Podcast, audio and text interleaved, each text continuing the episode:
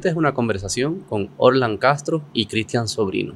La conversación fue sobre el tema de Israel y Palestina, sobre la guerra actual, sobre la historia de cómo se llega eh, a esta situación, eh, sobre los escenarios, sobre las, las distintas narrativas que se ven surgiendo en las redes sociales, en los medios, todo sobre este tema. Obviamente fue una conversación de dos horas, dos horas y media, que no es suficiente para esto, para algo tan, tan complejo, tan histórico, con tantos, con tantos momentos en su historia, con tantas eh, situaciones, escenarios posibles, ¿verdad? toda la complejidad alrededor del tema.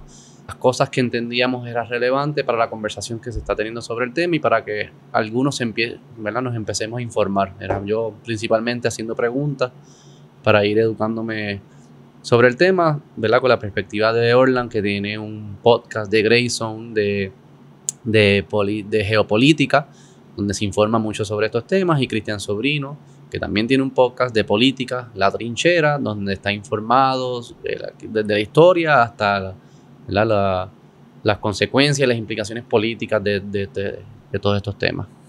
Obviamente es un tema eh, complicado, con muchas repercusiones, que va a haber muchas repercusiones en el conflicto de vida humana, de niños, de mujeres, de inocentes, de militares. Eh, nada positivo sale de, de estas situaciones. Este, tratamos de abundar la conversación con ese conocimiento. Este, creo que es un buen episodio para ponerse un poco al día de lo que está sucediendo y introducir algunas de las percepciones de, ambos, de tanto de Orlan como de Christian, pero por favor los invito a, que sigan eh, educándose, eh, consumiendo sobre este tema si es que le interesa. Este, importante, llegando a conclusiones luego de haberse informado. Este, nosotros acá que vivimos en, gracias a Dios, en, lugares donde hay más paz, quizás nos, damos el lujo de poder opinar de, esto de una perspectiva un poco más fría, pero debemos hacerlo con, la responsabilidad que, eso amerita. Ahora los dejo con Orlan Castro y Cristian Sobrino. ¿Cuál es el escenario más probable positivo en sus mentes? Digamos como que hay un momento de Kumbaya, no sabemos en cuántos años. El más positivo. Ajá, pero no, no este año, ¿sabes?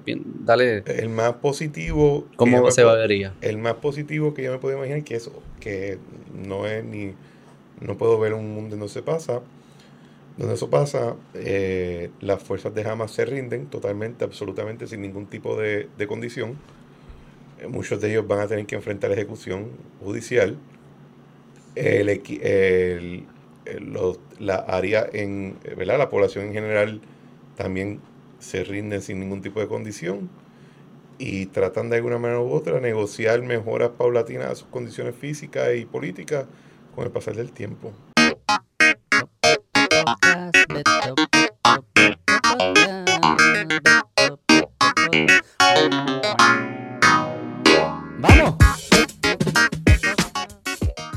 Hola Nieto. Eh, ¿Qué es lo que hay, Pedro? ¿Todo bien? Todo bien. Siempre me con el principio. Saludos, muchachos. Si tú siempre empiezas así de cantazo y me sale. Eh, tú veas. Mira, los quería traer para hablar del tema de, de Israel y Palestina. Obviamente el ataque terrorista que pasó el sábado, octubre 7. Octubre 7. Octubre 7, pero pues como sabemos, todo eso hay un contexto, es una, un conflicto que lleva mucho tiempo.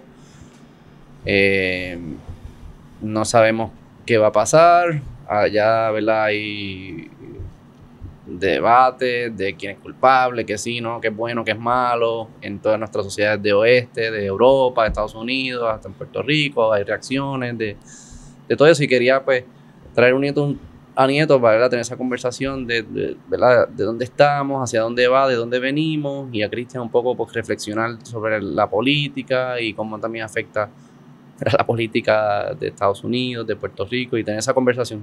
este, es un tema, sé que es bien complejo, sé que es polarizante, pero quería pues tener los hechos y, ¿verdad? y tener las apreciaciones. Tan solo han sido eh, mil años de, discusión del tema, ¿verdad? Hasta eso se debate. cuando es que empezaron a pelear. Este, so que nada, quisiera, Nieto, comenzar. Estaba pensando, como que he visto tantos videos que bien difícil porque vamos a tener que estar yendo para atrás y para el frente. Pero Una por máquina del tiempo. Una máquina del tiempo. Pero primero, si acaso, cuéntanos qué está, dónde estaba parada la situación en octubre 6. Antes de que sucedieran los ataques de Hamas. ¿Sabe ¿Cuál, qué- qué- cuál era en ese momento, cuál era la, la- la situación, los players? la- Lo que sucede es que eh, no solamente octubre 6, durante todo este año la política de Israel ha sido bastante tensa y me refiero a la política interna y es porque el regreso de Benjamín Netanyahu como primer ministro para el poder formar gobierno, en esta ocasión él tuvo que hacer una coalición, una alianza con unos partidos que son, eh, uno de ellos se llama sionismo, sionismo religioso y el otro poder judío, que son partidos eh, que se les puede considerar ultranacionalistas dentro de Israel, ultrarreligiosos, y incluso el líder de poder judío, que es el que termina siendo el ministro de, del Interior, que es el que administra la seguridad dentro de Cisjordania y otros territorios, eh, Bengavir, de apellido Bengavir, Itamar Bengavir, el, esta persona es una figura bien controversial en Israel. Esta persona estuvo preso porque él pertenece a un partido que terminó ilegalizándose porque Israel lo consideró un partido, eh, una entidad terrorista. Este hombre ni siquiera el, ejército, ni siquiera lo reclutó para hacer el servicio militar obligatorio porque lo consideraban demasiado radical o extremista. Y él es la persona que está, que dirige uno de estos dos partidos, porque la realidad es que Netanyahu no encontraba con quién hacer coalición. Y su partido, el Likud, aunque era un partido mayoritario, no tenía la mayoría suficiente para poder eh, establecer gobierno.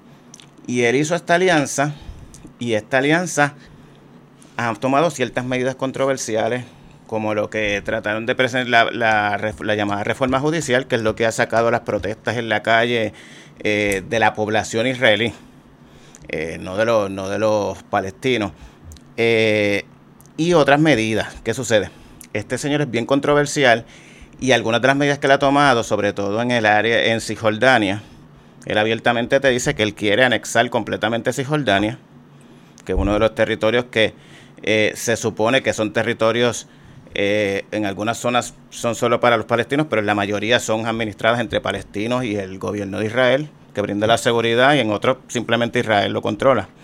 Eh, y ha tomado ciertas medidas que poco a poco, durante todo este año, han habido varias, digamos, revueltas, eh, porque han habido una serie de, de redadas, una serie de incidentes que metiendo también presión dentro de los palestinos, los palestinos han respondido y, ha- y la situación se ha puesto un poco controversial. A la, pas- a la, pa- a la, a la par con esto tenemos también que en esto, en el, esto es lo interno, en lo externo, en el exterior, las relaciones internacionales de Israel estaban quizás en su mejor momento, sobre todo con, su- con sus vecinos, eh, porque más allá de los acuerdos de Abraham, que son los pactos que establecieron de a partir del 2020 bajo la administración de Trump, eh, durante este, que en eso, esos son con Emiratos Árabes Unidos, con Marruecos, con Bahrein, con Sudán. Durante este año se estaba tratando de, habían mejorado mucho las relaciones con, con Arabia Saudita, que es el principal actor eh, eh, musulmán sunita en la región. Incluso se estaba, había llegado a un punto que 10 días antes, varios, dos ministros de Israel habían viajado a Riyadh, la capital de, de, de Arabia Saudita. Y una de las razones que se, que se entiende que las razones por las que Hamas tomó esta decisión de realizar este ataque de tal magnitud es esperando precisamente la respuesta que, que sabe que, que Israel va a tener, porque es la única manera en la que, primero, logró interrumpir las conversaciones de paz entre, no, no de paz, las conversaciones para restablecer relaciones diplomáticas entre Arabia Saudita y, e Israel. Y segundo, eh, esto lo que ha hecho es volver a despertar, eh, despertar dentro de, del mundo musulmán, eh, que nuevamente se acuerden del tema de Palestina, porque en los últimos años el resto del mundo musulmán había pasado a la página respecto a la cuestión de Palestina. Y los palestinos, o sea, entonces, con los acuerdos de Abraham, eh, ellos básicamente nadie les consultó ni nadie les dijo nada, o sea, y ellos estaban, se estaban dando cuenta que se estaban quedando atrás, porque la realidad es que ya la cuestión de Palestina no era por lo menos en los aspectos de los gobiernos de las monarquías del mundo árabe eh, y del Golfo Pérsico, la realidad es que a ninguno le interesa, porque tienen un enemigo común que tienen que enfrentar, que es Irán. Y el enemigo como y el enemigo natural de Irán es Israel, por lo tanto el enemigo de mi enemigo es mi amigo. Además de que hacer negocio, establecer negocio, establecer relaciones comerciales con Israel siempre es beneficioso. Y muchos de ellos están buscando, buscaban beneficiarse de esto. Y todo esto se ha interrumpido precisamente por el, por el ataque, porque la realidad es que independientemente de lo que piensan los gobiernos, las poblaciones, los gobiernos también tienen que responder a, sus poblaciones. Y ya hemos visto en diferentes países musulmanes y europeos, pero más que nada los musulmanes, eh, la respuesta, la, respuesta de, protesta respecto a, a lo sucedido. pero que, entonces, eh, el Israel que, que, se, que, había antes de estos ataques era un Israel que internamente había como que cierta inestabilidad o política eh, estaba, derecha. estaba polarizado. Como todos los otros. Sí, eh, pero estaba polarizado en el sentido de que tenía una gran controversia política interna relacionada a la reforma judicial. En, en Israel no hay constitución. Ellos cuando se organizan siguen hay unos modelos europeos donde no hay una constitución escrita, lo que hay son una serie de leyes o de acuerdos que cuando los juntas todo es el equivalente a una constitución o algo similar, pero no había un documento que es la suprema autoridad como la conocemos nosotros en el mundo eh, estadounidense. Y lo que sea, y ese modelo republicano donde tú estableces lo que se le dice una carta orgánica, un charter una constitución. Ellos se organizaron, forman esencialmente un parlamento y se van desenvolviendo a través de legislación y decisiones judiciales que todo el mundo sigue. Y lo que se estaba haciendo ahora, bajo Bibi, era eh, una reforma judicial que iba a procurar echar hacia atrás algunos poderes o autoridades que se había autoproclamado el Tribunal Supremo de Israel eh, y que iba a insertar la política parlamentaria y presidencial o ejecutiva dentro del proceso. ¿verdad? Por ejemplo, en Israel ahora mismo, y desde hace muy buen tiempo, los jueces del Tribunal Supremo nombran sus sucesores. No, ellos no piden un nombramiento del, del presidente o del primer ministro que después confirmado. Ellos mismos. Ellos mismos se nombraban su... su y ahora mismo, y está y a la corte cómo está organizado. No, no conozco esos detalles, porque también yo creo que sería un error eh, tratar de insertar derecha e izquierda como la entendemos en el mundo anglosajón norteamericano, que, que, porque ellos tienen otra realidad. En términos políticos, Israel por mucho tiempo tenía internamente una política de izquierda en el sentido que era más era sindicalista, eh, tenía un, sistema económico no muy neoliberal. Es en los, en los 90 que ellos se liberalizan mercantil y comercialmente y entonces de ahí es que surge que Israel es este gran motor de innovación y tecnología. no, para nada. en los 80 tuvieron, llegaron un momento que la inflación estuvo en cerca del 300%. Ah, sí. Sí, sí, ah, sí. Por, eso es que muchos de los, de los tratados neoliberales típicamente te van a poner a Israel como un caso exitoso de reforma. No te lo van a poner como que se lo inventaron.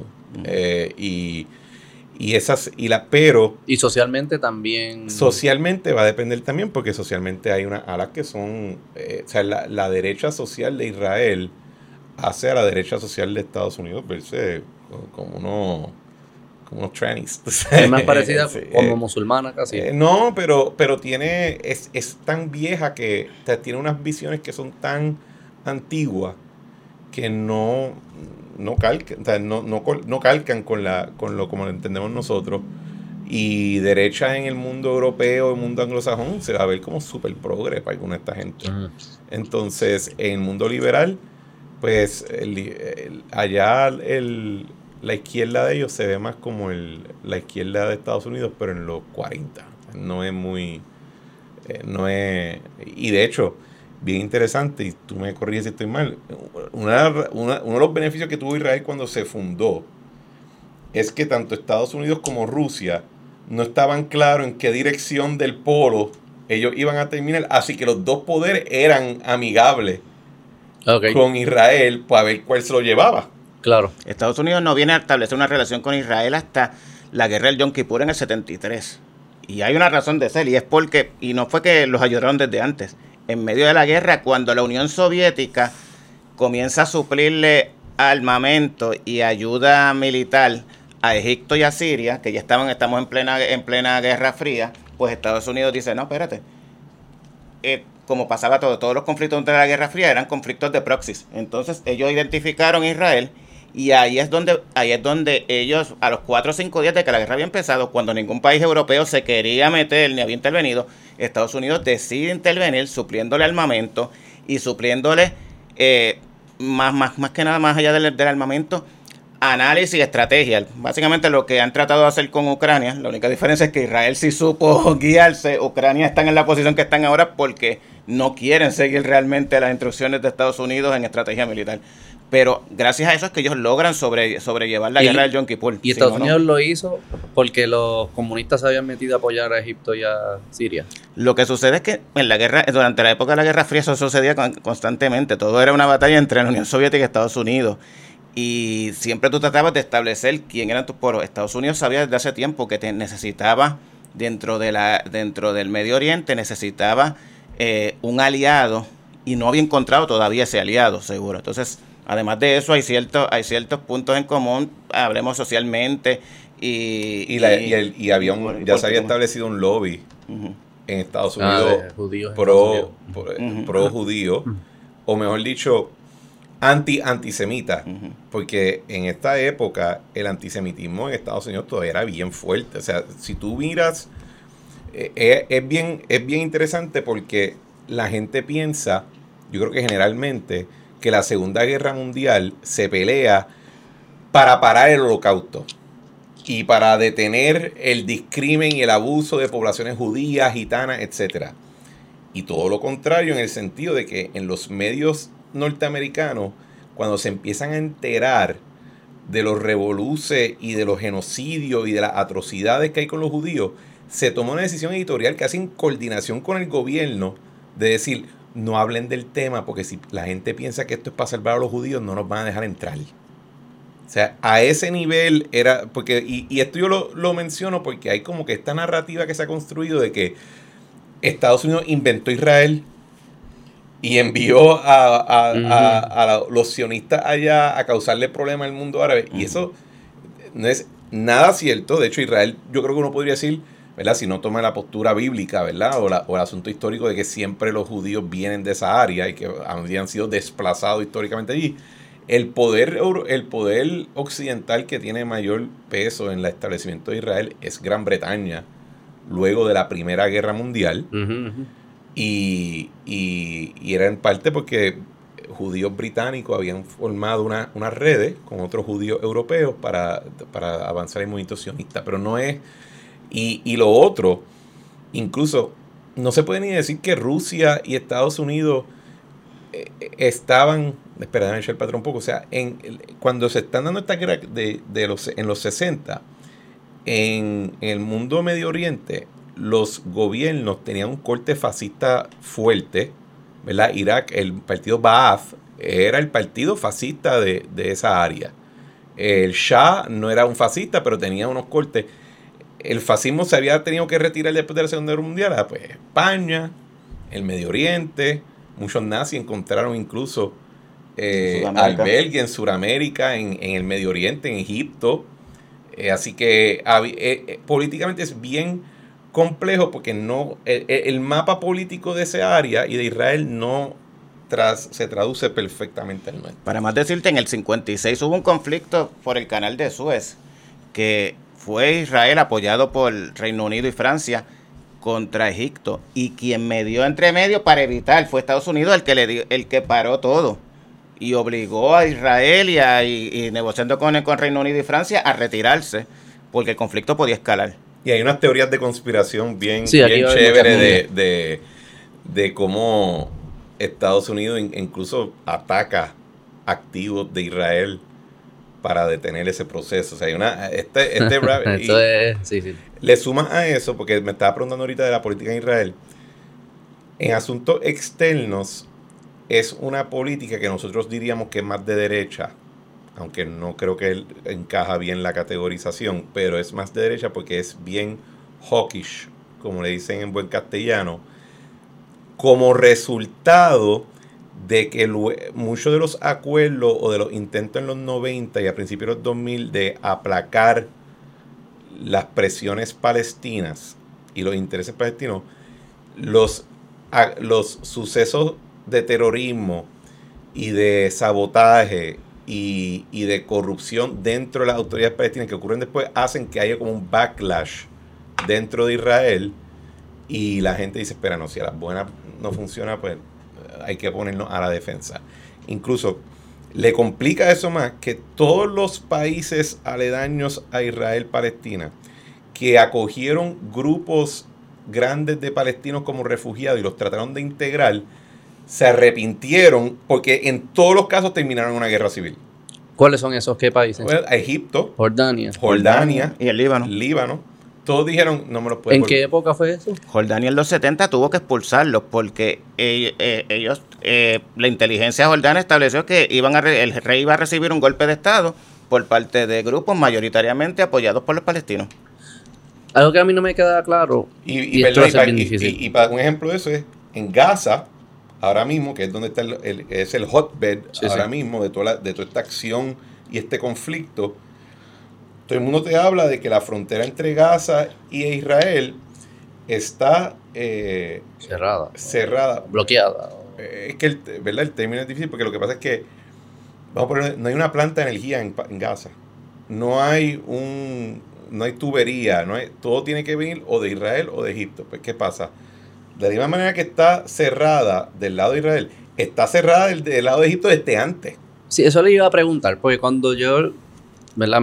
esta semana pues he leído bastante, escuchando, escuchado videos y se habla del partition plan que se hace después del que hace las Naciones Unidas, donde supuestamente va a haber dos estados, ¿verdad? Y se hace el Estado de Israel y luego entonces se va a crear el otro estado que va a ser árabe, asumo que se llama Palestina, pero que el mapa que sale después sale el Cisjordania como parte de Jordania y Gaza como parte de Egipto. Nunca se creó nunca fue Palestina, Palestina. ¿Qué pasó? ¿Por qué terminó en Jordania y en Egipto? Precisamente porque el, plan que se presenta en el 47, en el 1947 por la ONU. Y creo, disculpa, que Jerusalén iba a ser una ciudad internacional, controlada por...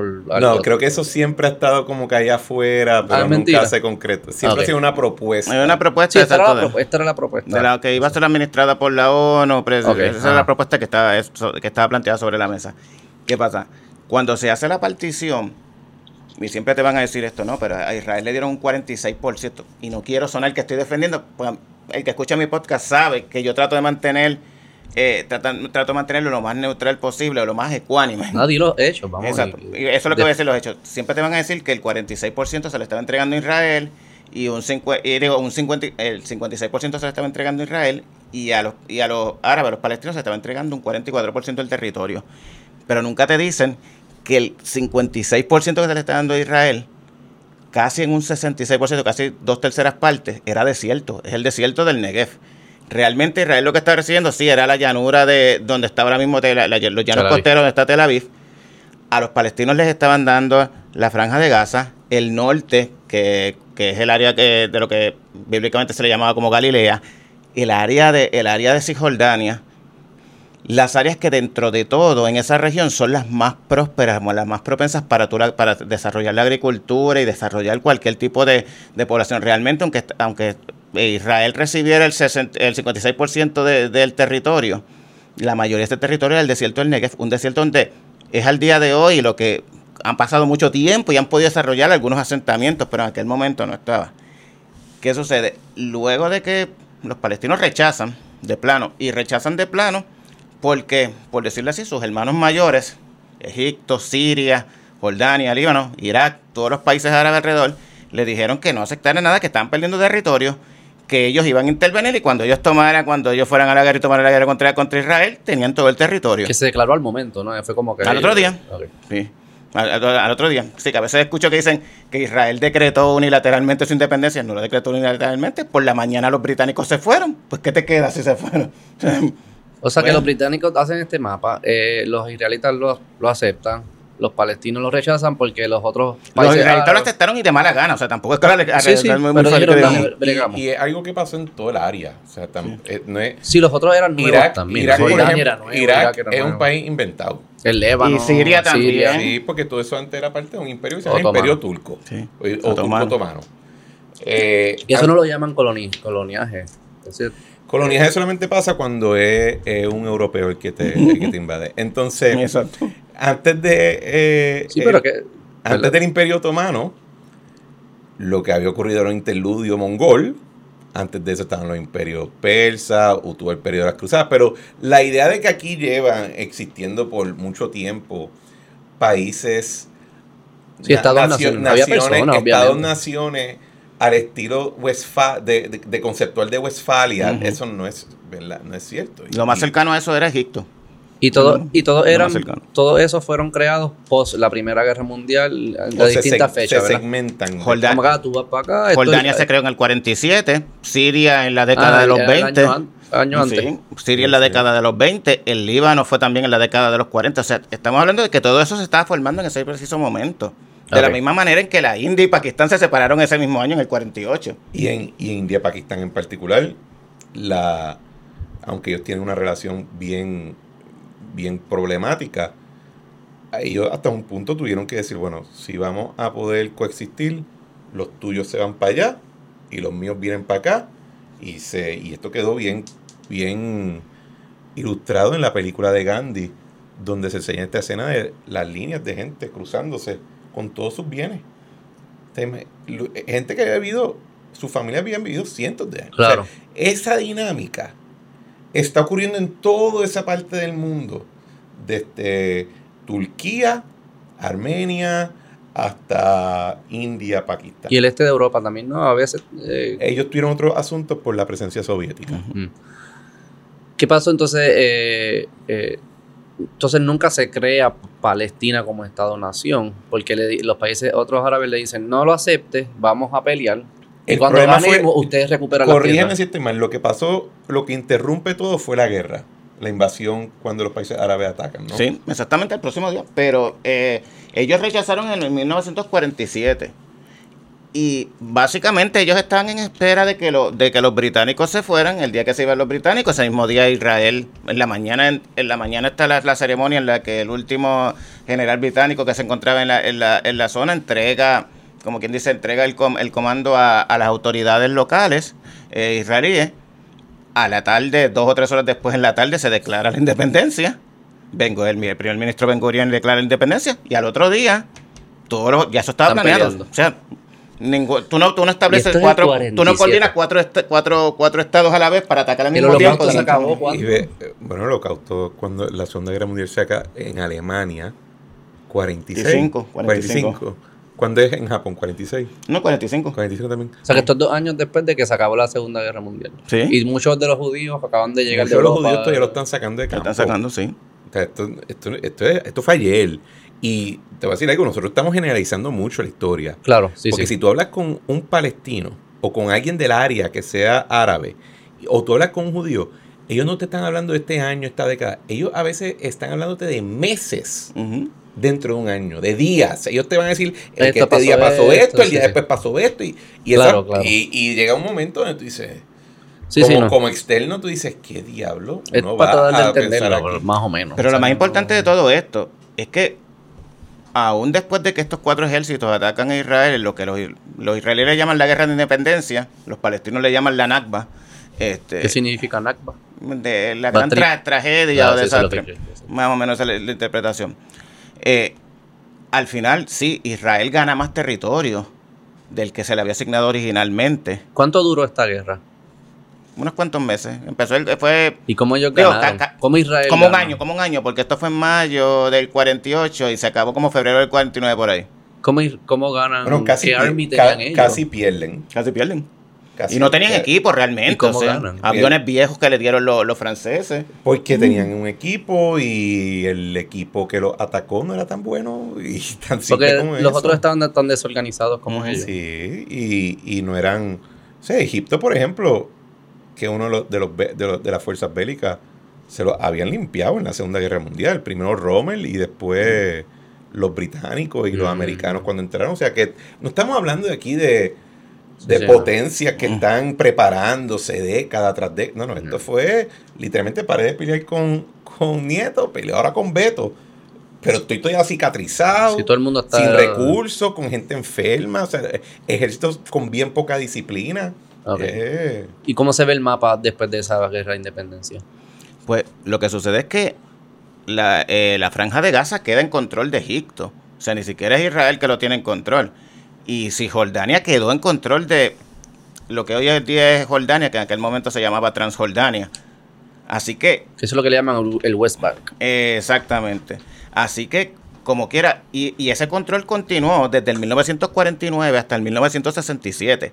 O sea que tenemos 18 años en los que Egipto pudo haber desarrollado en la franja de Gaza un Estado palestino e Israel no podía haber dicho nada porque no estaba bajo su control. ¿Por qué eso no pasa? Eso es lo que yo me pregunto. Si, si era, o sea, yo entiendo la. Originalmente ellos dicen: Mira, no lo aceptes porque vamos a pelear, vamos a ganar y le vamos a devolver sus tierras y se llama, se todo se va a llamar Palestina. Pierden la guerra, porque está la guerra de independencia. ¿Por qué después de ahí nos dicen: Mira, vamos a quedarnos, esto se llama Palestina, Gaza es Palestina, Cisjordania es Palestina y ya, y quedan los dos estados quedan? ¿Por qué eso no pasó ahí? ¿Qué pasa con el liderato árabe? ¿Cómo ellos veían esto? Yo Mira, yo creo que esa, esa pregunta no se puede contestar porque presume que tú vas a estar ejecutando un razonamiento de, pues yo me quedo en este territorio y ahí yo establezco un Estado eh, liberal y con una... esa no es la realidad de estos pueblos que hasta hace 15 minutos estaban sometidos a diferentes fuerzas imperiales y que tenían ah. agravios culturales, sociales, religiosos, etcétera que no están pensando en ese marco. El next round. Eh, eh, entonces, yo creo que en esta época es que los, los palestinos empiezan a acumular mucho de los agravios que escuchamos ahora. Porque en ese mismo desorden, tú vas a escuchar cuentos de, de cosas feas, de cosas bien, bien feas, que están pasando de todos lados. Y lo que, te, lo que le permite, yo creo que a Israel, a los palestinos, y a los demás grupos árabes es que es un grupo discreto en el sentido que es fácil de identificar como el otro. Y eso te facilita echarle toda la culpa de tu agravio a ese grupo. Y unificar la nación. Y viceversa. Entonces, mm. los israelitas tienen la capacidad de virar y decir, no, no, son ustedes. Y ahí es que tú empiezas a, a porque siempre que yo hablo con personas o israelitas o con ascendencia árabe o palestina, es de esa época que tú escuchas los cuentos más crudos. Es los 70. 60, 70, incluso hasta los 50, ¿verdad? En esa época, por ejemplo, mucha de la gente que yo conozco de ascendencia palestina son centroamericanos. Ok. De grupos palestinos que salen en esa época, van a Centroamérica y de hecho han sido muy exitosos.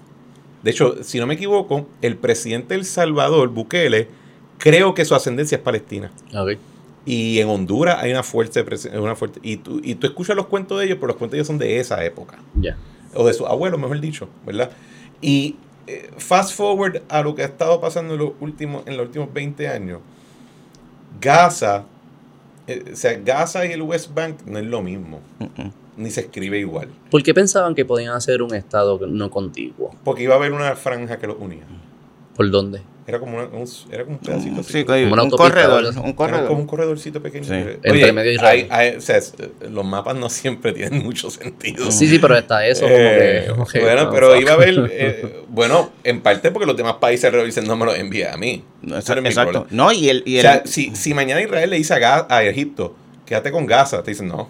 No, eso. Y si le dice a Jordania, quédate con el No, no, no, no, no. Para más decirte, Egipto ahora mismo, Egipto solamente está dispuesto a recibir extranjeros que estén en Gaza, que necesiten salir. El, cuando se habla de un corredor humanitario, no son, eh, digamos, ciudadanos de Gaza, son extranjeros que estén viviendo en Gaza, europeos o de otras líneas. Ellos no quieren aceptar porque la situación, lo que sucede es que, y ahí viene un conflicto más político, el gobierno actual en, en, en Egipto, del, eh, del general Al-Sisi, que es el presidente, él dio un golpe de Estado al, al gobierno de Morsi, que fue el gobierno que triunfó en la, en la primavera árabe en el 2011. Ese era el de, lo- el de la hermandad. El de los hermanos musulmanes.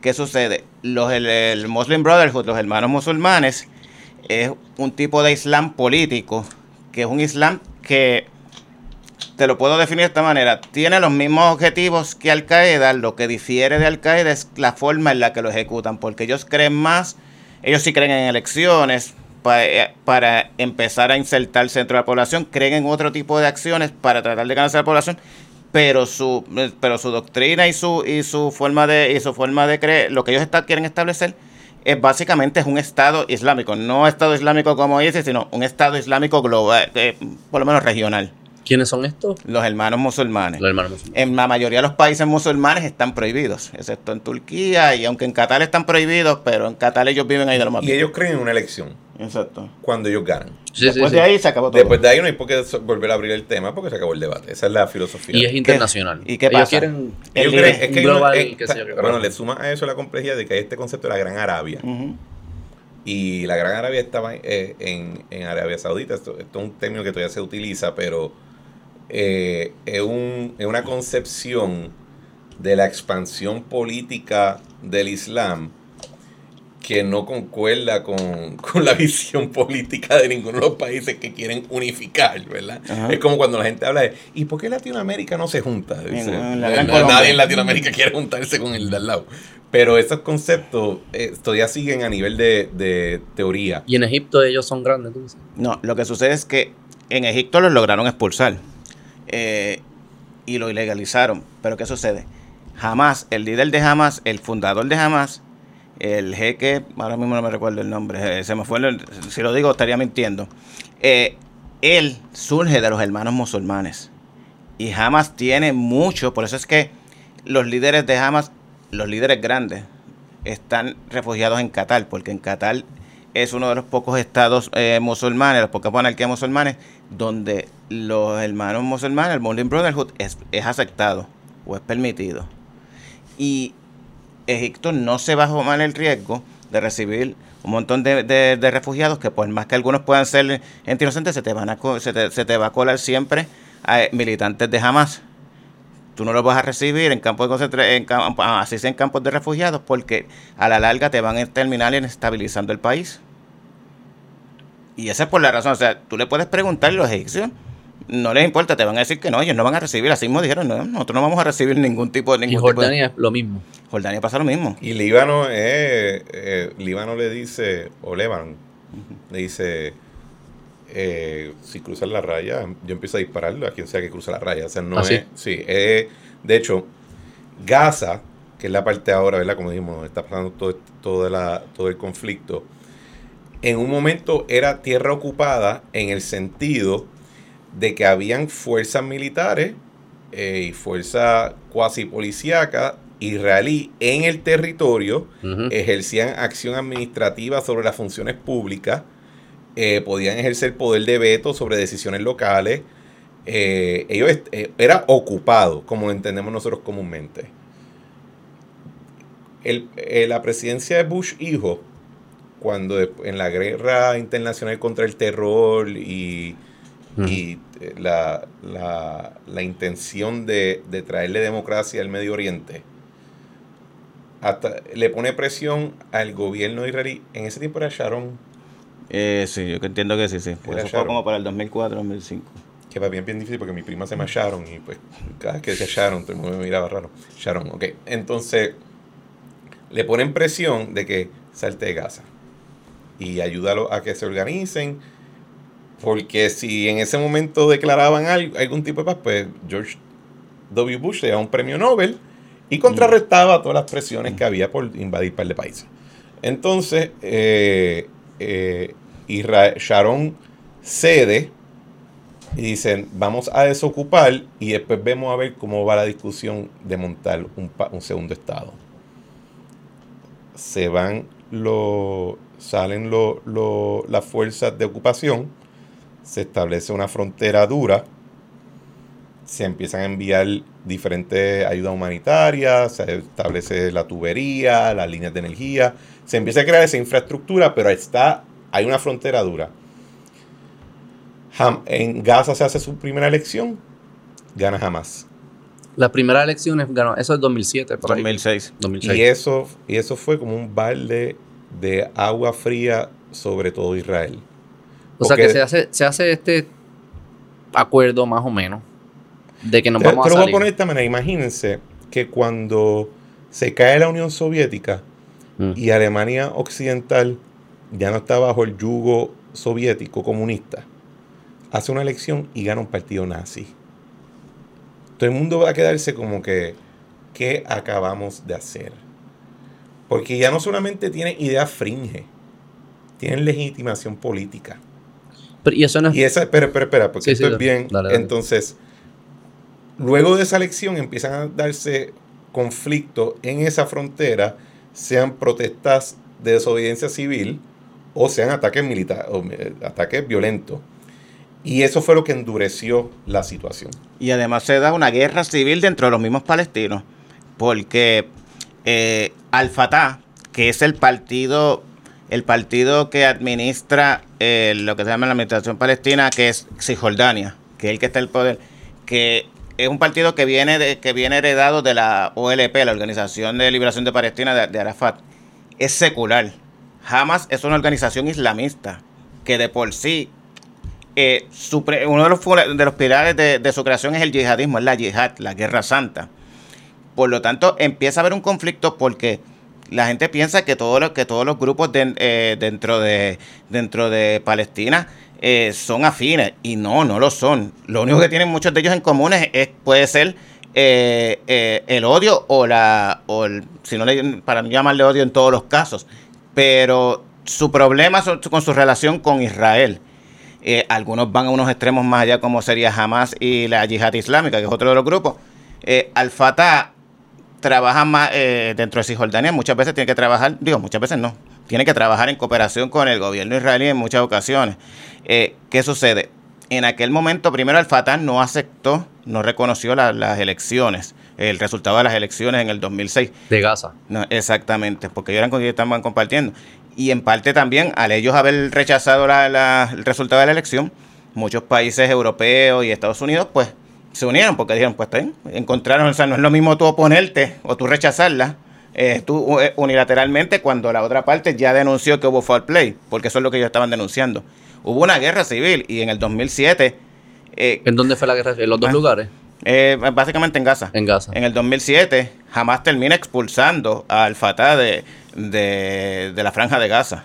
¿cuál, hazme la diferenciación entre Al-Fatah y Hamas. Secular y, ¿Pero qué buscan en relación con Israel? Ok, Al-Fatah te va a decir, sí, que a ellos no les gusta la relación que tienen con Israel. Pero Al-Fatah viene directamente, eh, eh, es el heredero, el sucesor de la Organización para la Liberación de Palestina, de la OLP. Y la OLP fue quien firmó, a Yasser Arafat fue quien firmó los acuerdos de Oslo en el 1994. Y uno de los puntos principales de, de los acuerdos de Oslo es que se reconocía al Estado de Israel. Hasta el 1994 los palestinos no reconocían al Estado de Israel. ¿Qué sucede? Cuando eso sucede, Hamas ya existía, pero era un grupo mucho más pequeño. Hamas no estaba de acuerdo y Hamas nunca ha reconocido a, Israel como un Estado. Y lo que mencionaba Cristian ahorita, durante los 90, la segunda, década, la segunda mitad de los 90, empezaron a haber muchos atentados terroristas. Y era Hamas estableciendo este tipo de situación, provocando lo que finalmente terminó pasando, que dentro de Israel empezó a haber un sentimiento de para qué estamos haciendo la paz con esta gente, si mira lo que está pasando, o sea, al punto de que a cada rato se montaba alguien dentro de un autobús, un tipo con un chaleco explosivo, y volaba, se, se, martirizaba, se suicidaba ahí mismo, pero explotaba y morían 20, 30 personas. O, se explotaba en un centro comercial o lo que fuera. ¿Qué sucede? Llegó un punto en el que Yasser Arafat ordenó el arresto domiciliario del fundador de Hamas.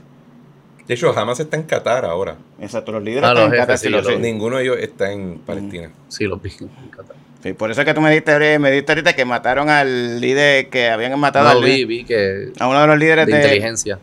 eh, si está en Hamas, eso, eso se- todos los O días sea, cambia. o sea, cualquier- cualquier- lo- las cabezas grandes están en Qatar. Le, le añade a ese revolú que.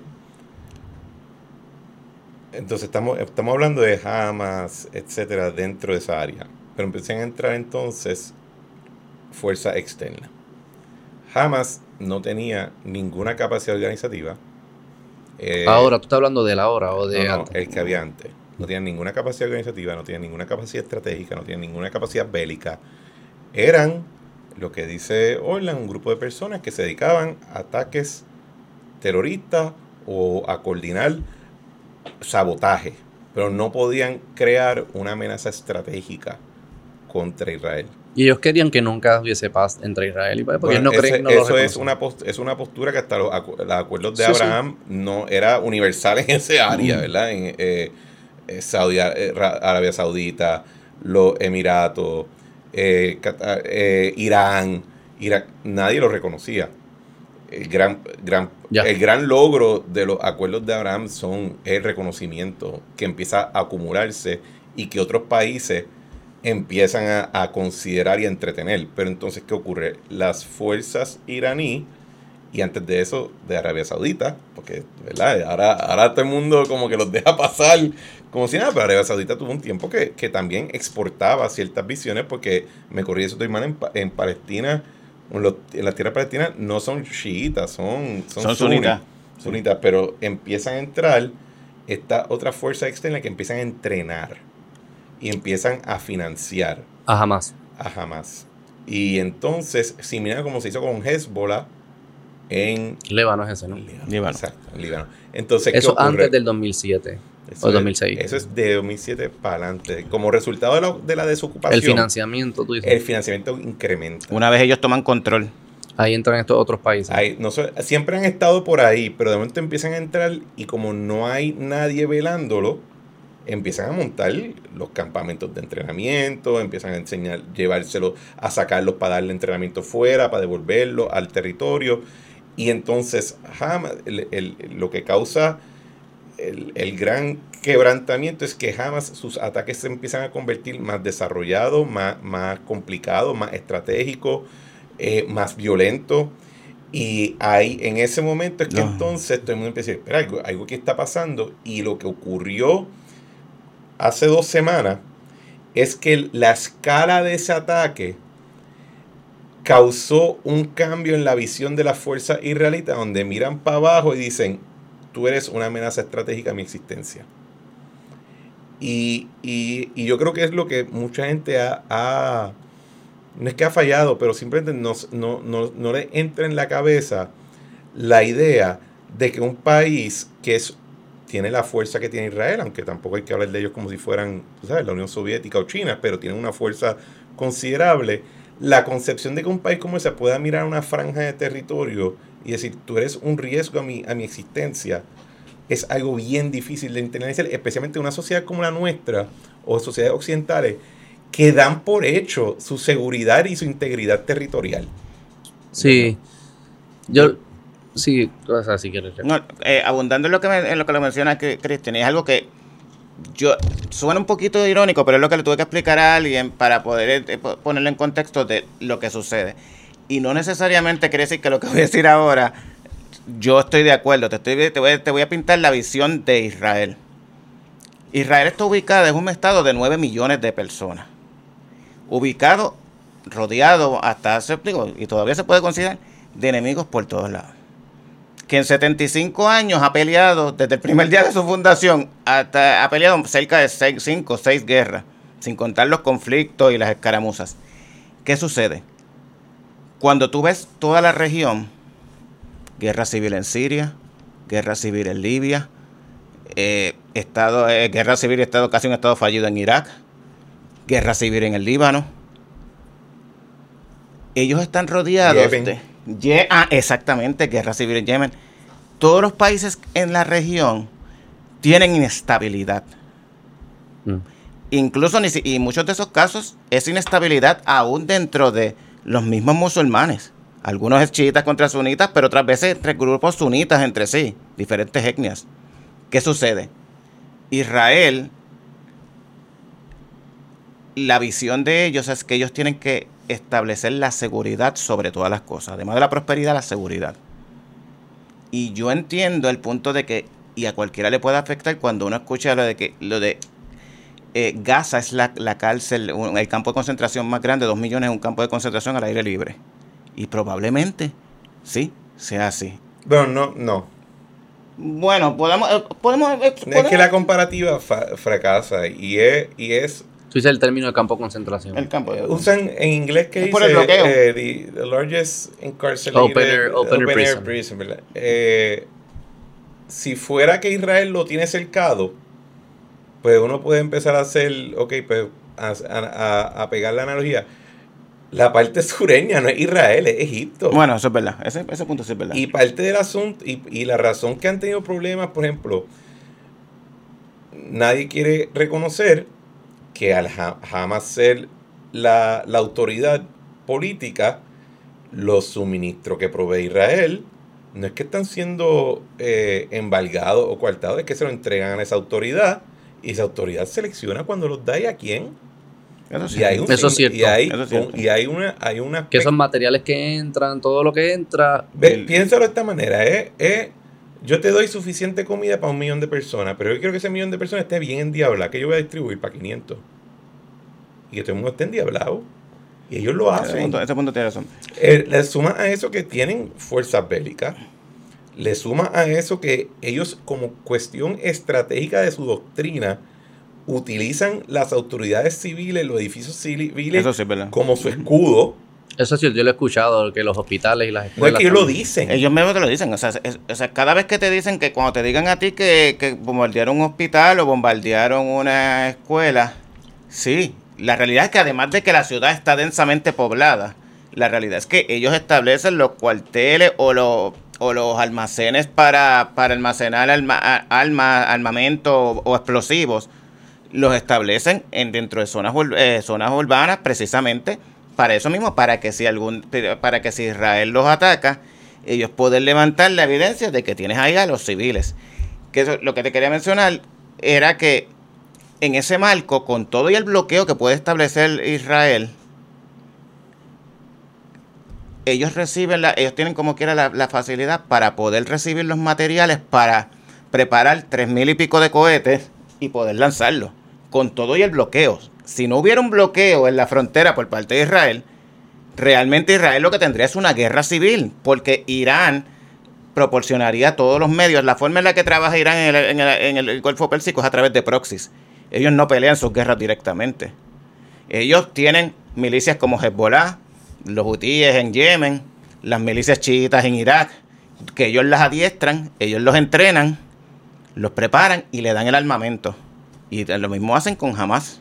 Además de financiarlo, lo que sucede es que Hamas tiene unos, unos civiles, unos misiles, ni siquiera son misiles, son cohetes, unos cohetes bastante rústicos, porque la forma en la que lo pueden introducir es a través de los túneles empieza y después los tienen que montar allí y tienen que, y tienen que utilizar. O sea, esos tres mil y pico de cohetes es con todo y que tienes un bloqueo. Si no tuvieras un bloqueo, imagínate qué tipo de armamento ellos podrían tener imagínate la situación, o sea, el punto de lo que quiero traerte aquí es que desde el punto de vista de Israel, la seguridad de ellos como Estado, como nación, depende de tener eh, ni siquiera es a los palestinos, es a Hamas. Eh, en ese lugar establecido bajo las condiciones que los tienen. Si Hamas no gobernara allí, el bloqueo no comenzó hasta que Hamas tomó control de la franja de Gaza. Y lanzó un ataque. Exacto. El, bloqueo es reacción a una, a una serie de ataques que se dieron y entonces se agravó cuando se hicieron unos ejercicios de desobediencia civil donde gente empezó a ir hacia, hacia las beljas y cuando se les advertía te van a disparar, te van a disparar, decían yo sigo, yo sigo, que era siguiendo otra, eh, por eso es que a veces cuando la gente, la gente habla de desobediencia civil, solamente se recuerdan cuando termina siendo exitoso, se olvidan todas las partes antes de la, de la historia, cuando gente sufre. Mm. Y, eso creo que a veces en Puerto Rico también pecamos de ese tema, pero ¿qué pasa? Empiezan a hacer esa institución civil y para mantener la franja, y esto yo creo que una de las razones por las cuales también hay tanto agravio reciente es que eh, las fuerzas israelitas empiezan a disparar y se llevaron a mucha gente civil que no tenían ninguna razón para morir ese día. Entonces, pero ellos, eh, la mentalidad de esa área del mundo no es la nuestra. ¿Por qué en el 2006 gana Hamas? ¿Cuáles eran las condiciones en Gaza y en Cisjordania posteriores a la guerra hasta el 2000? Bueno, o en Gaza hasta el 2006. ¿Qué, cuál era la relación? ¿Eso era eh, territorio ocupado de Israel? En el, 2006 Israel estaba peleando otra guerra también con, con Hezbollah en el Pero digamos el 2000, el 95, es que no... Yo creo que, yo creo que estás tratando de ver si las condiciones materiales del, de esa área era de tal condición que pues la única opción sensata es Hamas, ¿verdad? Yo quiero entender si el contexto... No, yo creo que, vamos a poner de esta manera, no eran buenas. No eran nada buenas. No eran, Pero era, como, eh, era, como territorio ocupado de Israel, esos ciudadanos que sí, Había, había unos campos de refugiados que eran que las condiciones eran como campos negativas. o sea, era, no, era, no era un lugar bueno. Y recuérdate de algo. Hasta ese momento, quien gobernaba o quien administraba para los palestinos era el Fatah. Eh, una vez. Que es sumamente corrupto. Exactamente. Es bien corrupto. Una vez. Y todo esto pasa después de la muerte de Arafat. Yasser Arafat muere en el 2004. En el 2004 muere Yasser Arafat, que es el, líder palestino más importante del siglo XX, que era el líder de la OLP y el, y el líder de, de Al-Fatah y quien administró durante todos esos años. Y también ese mismo día, ese mismo año muere el líder de, el fundador de Hamas, en un ataque aéreo de, de, de Israel. ¿Qué sucede? Las perspectivas cambian. Ya, ya jamás deja de convertirse solamente en un grupo terrorista y entra, en, entra a la política.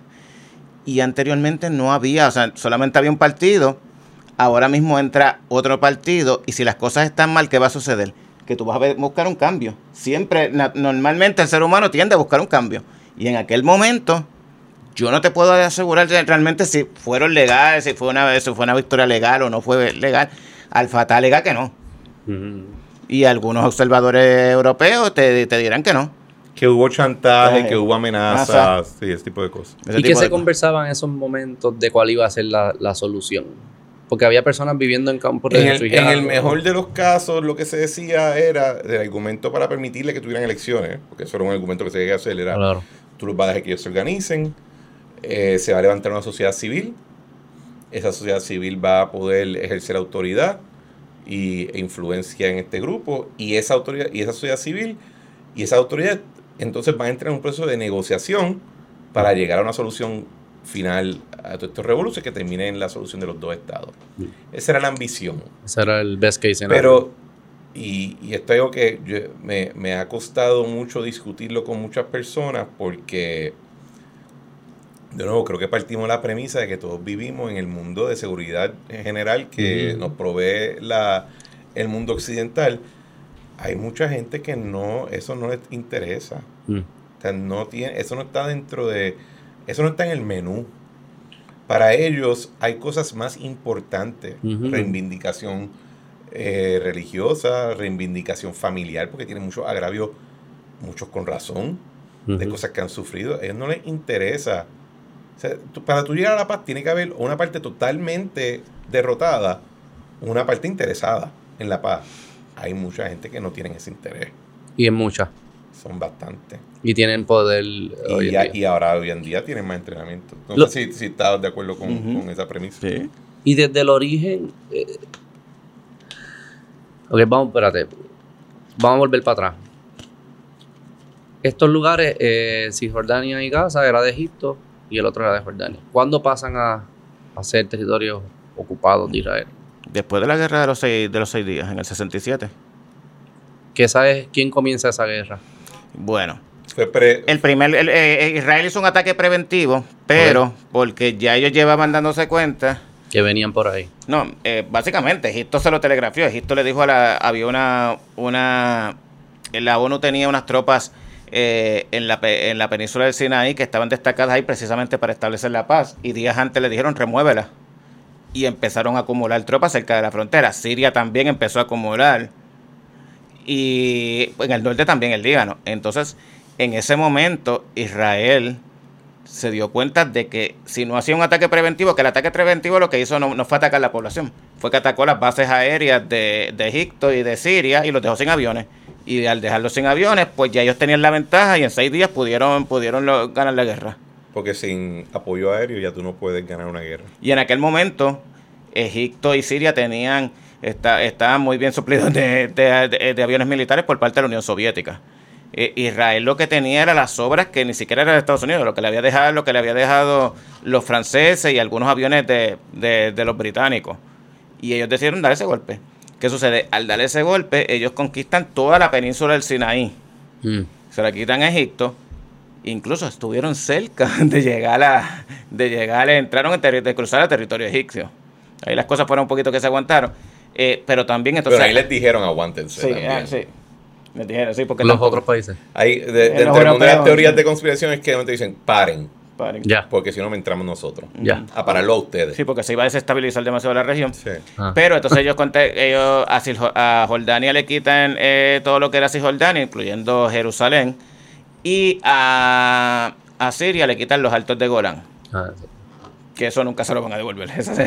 primero devuelven, primero devuelven en Jerusalén antes que los altos de Golán, porque ese es, ese es el punto estratégico más importante para ellos, además de que es el único punto donde ellos reciben, eh, donde abunda el agua en toda la región. Eso sigue siendo de ellos. Sí, ellos nunca lo van a entregar. Yo creo que dentro de toda esa guerra, el, grupo palestino es el jamón del sándwich. Y mientras que están pasando todas estas cosas, adivina dónde está pasando encima de ellos ahí es que se empieza a acumular todo agravio. Y creo que, y por eso es que yo digo, algunos de esos agravios tienen razón. Claro. No son, y son entendibles. Y son, no, no, y uno escucha estos, a veces uno escucha los cuentos y, y uno se queda como, anda para el carajo. Claro. Si a mí me hicieran eso. Claro. Eh, Sobre todo en los, en los 80, en los 80 fue bien difícil cuando, cuando se dio la primera intifada, porque básicamente eran jóvenes palestinos con piedra contra soldados. Y ahí sí, y, a raíz de la primera intifada, ahí es que Estados Unidos, este, primero donde George Bush padre y después eh, mediante Clinton, fuerzan, literalmente fuerzan a Israel a llegar a algún tipo de acuerdo, porque ya la situación se estaba saliendo de control y a nivel internacional, básicamente Estados Unidos estaba en una posición que le estaba diciendo, ya yo no puedo excusar más, no te puedo tirar más la toalla al nivel de, lo, que se, lo que se está viendo a nivel internacional se ve bien mal. Porque ya dejó de ser defensivo en algún momento. No creo, yo fíjate, yo creo que eso es una pregunta bien injusta porque desde el punto de vista de un israelita, probablemente te decir, nunca, ha parado de ser defensivo. Yo creo que cuando tú reduces nuestra apreciación externa de todos estos conflictos es que del lado palestino miran al mundo y dicen, es que son demasiado fuertes. Y los israelitas vienen al mundo y dicen, es que no paran.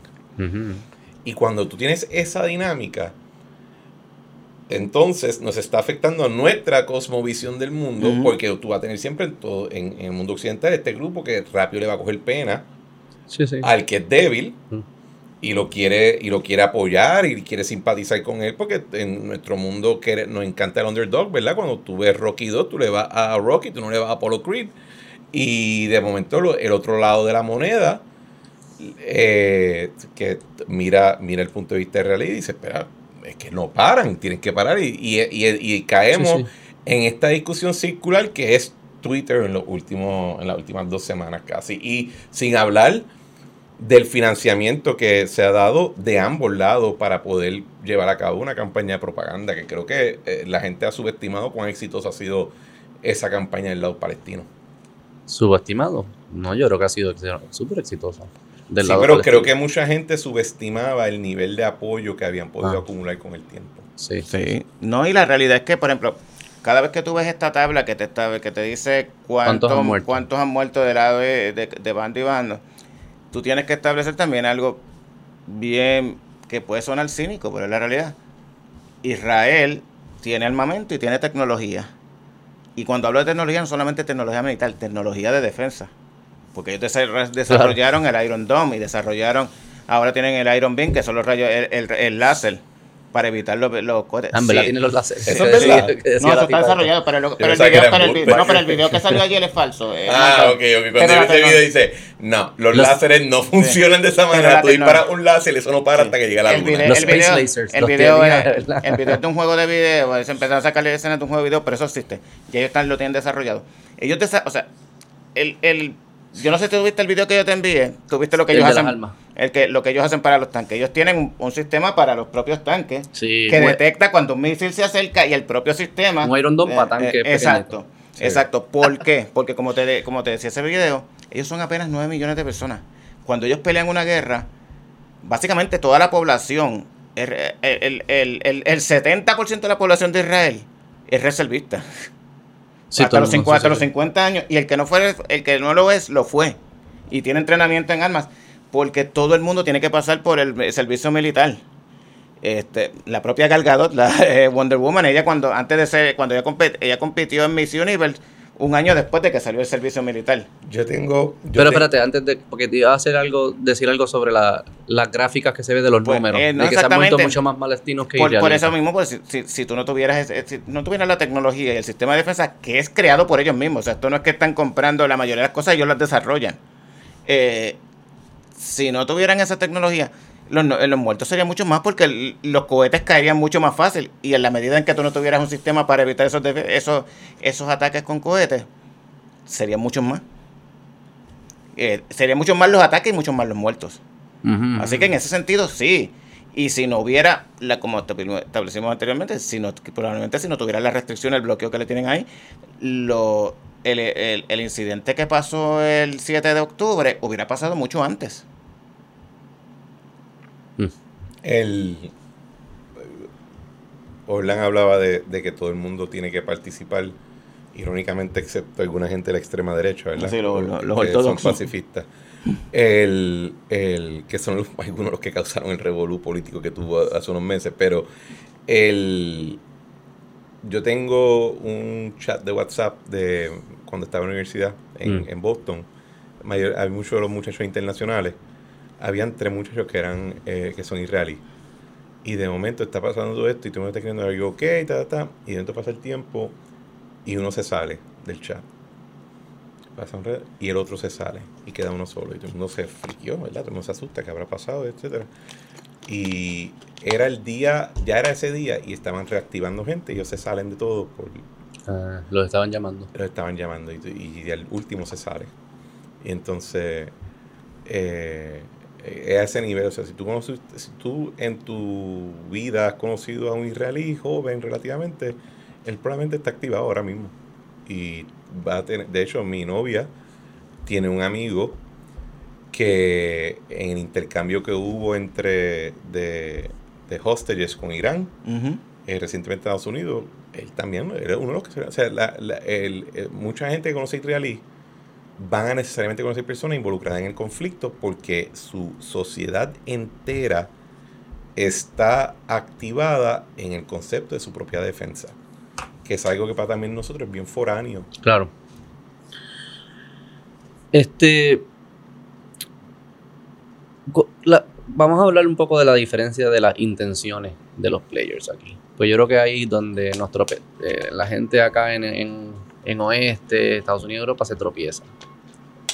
Parece haber, no parece, es jamás declara abiertamente que su intención es que Israel no exista, que esos judíos no existan y que no exista ningún judío en el mundo. Y que se vayan porque después llegamos a donde están ustedes.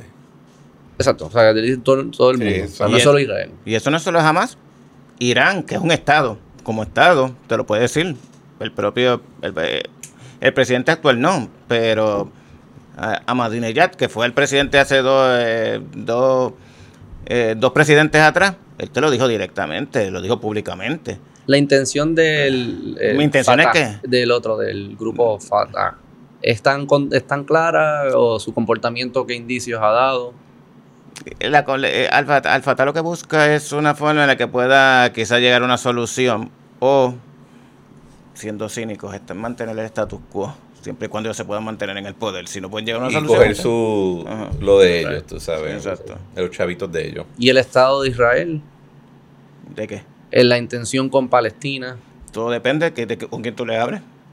Pero si pudiésemos yo darle creo, una personalidad yo- al yo- Estado de yo- Israel, si yo me fuera a atrever a cuál es el consenso, el consenso sería, dime qué es lo que hay que hacer para que ustedes estén en un área específico, se organicen, yo no tenga que seguir atendiendo el problema y que, y, pero lo más importante, ustedes no pueden seguir eh, cuestionando nuestra existencia, no pueden seguir llevando actos bélicos en nuestra contra y no pueden seguir reclamando un derecho a retornar, que es, el, es la línea roja de ellos, porque como hubo tanto desplazamiento como resultado de esas guerras que mencionó Orlan ahorita, hay muchos palestinos, que este es uno de los agregos más grandes que tienen, y, y- y no estoy de acuerdo en el sentido de que pues, está, está fuerte, pero puedo entender donde ellos dicen, cuando nos fuimos nos quitaron ciudades, nos quitaron tierra y nosotros tenemos que tener un derecho de retornar a buscarlo. Típico, o sea, y, y yo creo que lo más cercano que nosotros podemos pensar a veces en nuestros compañeros cubanos, Mm. que tú escuchas a los papás y a los abuelos decir que les quitaron XYZ cuando Fidel y que cuando se caiga el régimen ellos van a volver a buscar esas tierras, pues van a haber gente allí claro. cuando ellos vuelvan, si vuelven, ¿verdad? Y, y ese derecho al retorno es el, la línea roja. Ellos tienen que, ellos estén en un territorio discreto, organizado y políticamente, sin necesidad de apoyo económico de Israel y con negando un derecho al retorno y sin y negando el uso de las armas contra ellos, básicamente. Tú, tú lo verías así también. Eh, entiendo que sí, pero el- eh, le añadieron una cosa más. Ellos, de alguna manera, Israel renunci- eh, les, le exigiría a ellos que renuncien, no renuncien o que moderen sus pretensiones, por lo menos eh, respecto a, a Jerusalén y respecto a los lugares Eh, sí, santos, porque hay una controversia bien grande respecto. Eh, Los lugares santos. Pero Exacto. Jerusalén incluso tú crees que todavía es... Lo que pasa es que, por ejemplo, el nombre que se le dio a la operación ahora mismo es eh, Tormenta de Al-Aqsa. Y es basado en... eh, eh, eh, eso es en...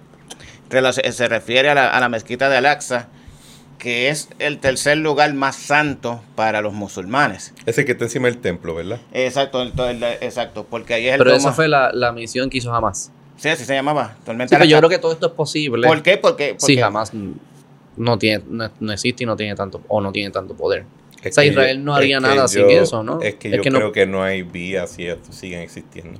Por eso digo. O sea que lo de Jerusalén quizás se pone a un lado porque vas a estar negociando ya no con los islamistas radicales. Pues que si no puedes negociar con los islamistas radicales. Así que yo lo veo, ¿no? Es el impasse. Lo que pasa Aquí es que, jamás lo es que el pa- impasse. Sí, lo que pasa es que esa zona, ese, ese, ese lugar en específico, y Jerusalén, es lo que puede ayudar, lo que ayuda jamás a, a levantar el apoyo de otras áreas del mundo, mu- del mundo musulmán. La razón por la que el, el factor común que tiene Irán con Hamas, a pesar de que unos son sunitas, Irán son chiitas, es que independiente más allá del odio a Israel, es el, es el factor religioso en cuanto, en cuanto a, la, a Jerusalén, porque pa- tanto para chiitas como para sunitas ese es, el, ese es el tercer lugar más santo. Se supone que ahí fue donde Mahoma ascendió al cielo. Mm. Y eso está Eso es lo que le dicen el, Sí. el domo de la roca. el domo de la roca. Sí. Y entonces a Mahoma se le ocurrió ascender al cielo en el mismo lugar donde están los restos del, del templo, del segundo templo de, de Jerusalén, o sea, la- el muro de las lamentaciones, que es el lugar más sagrado para los judíos. Sí. Todos juntos. Pero parece haber una asimetría grande en las intenciones de los players. Y hasta que el, el- el- el- No hay simetría. asimetría. Asimetría. Una asimetría grande entre en la intención de los players, especialmente de los gru- grupos yihadistas. ¿Yihadistas se le dice? Sí. Grupos yihadistas como jamás.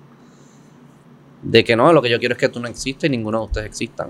Pues entonces, que, ok, pues no, no podemos hacer Que- absolutamente y- y lo nada. que- y ¿no? lo que tú No, por dices- eso no es un tema material. Y lo que tú dices, lo que tú dices es importante porque hay mucha gente que te va a decir en reacción a este podcast. Saludos a Bonita Radio. Eh, Digo, bueno, dale. eh, te van a decir, es que Hamas no es lo mismo que Palestina. Y lo- los soldados de Hamas no son los palestinos. Pero Tienen, toda la razón. Pero tienen fuerza y autoridad.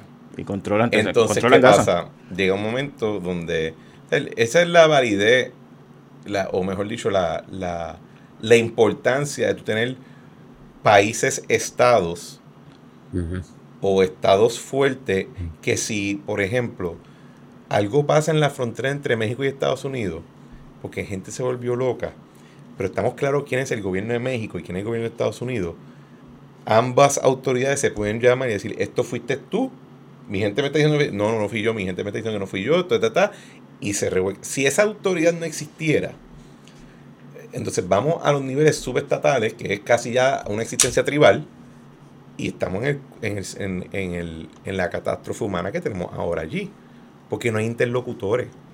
Yo no puedo negociar con una autoridad palestina porque esa gente no puede obligar a los demás porque esos demás son más fuertes que ellos. Mm. Y ahí es que cuando la gente dice, no, es que no son lo mismo. Yo sé que no son lo mismo, pero son los que tienen la fuerza. Israel los tiene que tratar casi como si fuesen lo mismo. No, al revés, los tiene que tratar como una fuerza, hostil, externa que no tiene, que no tiene la capacidad con la, con la cual no tiene la capacidad de hablar y entablar discusión. Que es más peligroso. En la línea de lo que, de lo que dice Cristian, una, una analogía que lo vimos hace poco y aquí al ladito de nosotros es la situación, la crisis que hubo el mes pasado entre Haití, y República Dominicana mm. por el río. Lo que sucedía que habían unos entes privados, porque así mismo es que lo decía el propio gobierno de Haití, o el gobierno de Haití, porque realmente en Haití no hay gobierno. Ese es el problema. Ese es el problema, eso fue lo que dijo el presidente Luis Abinader.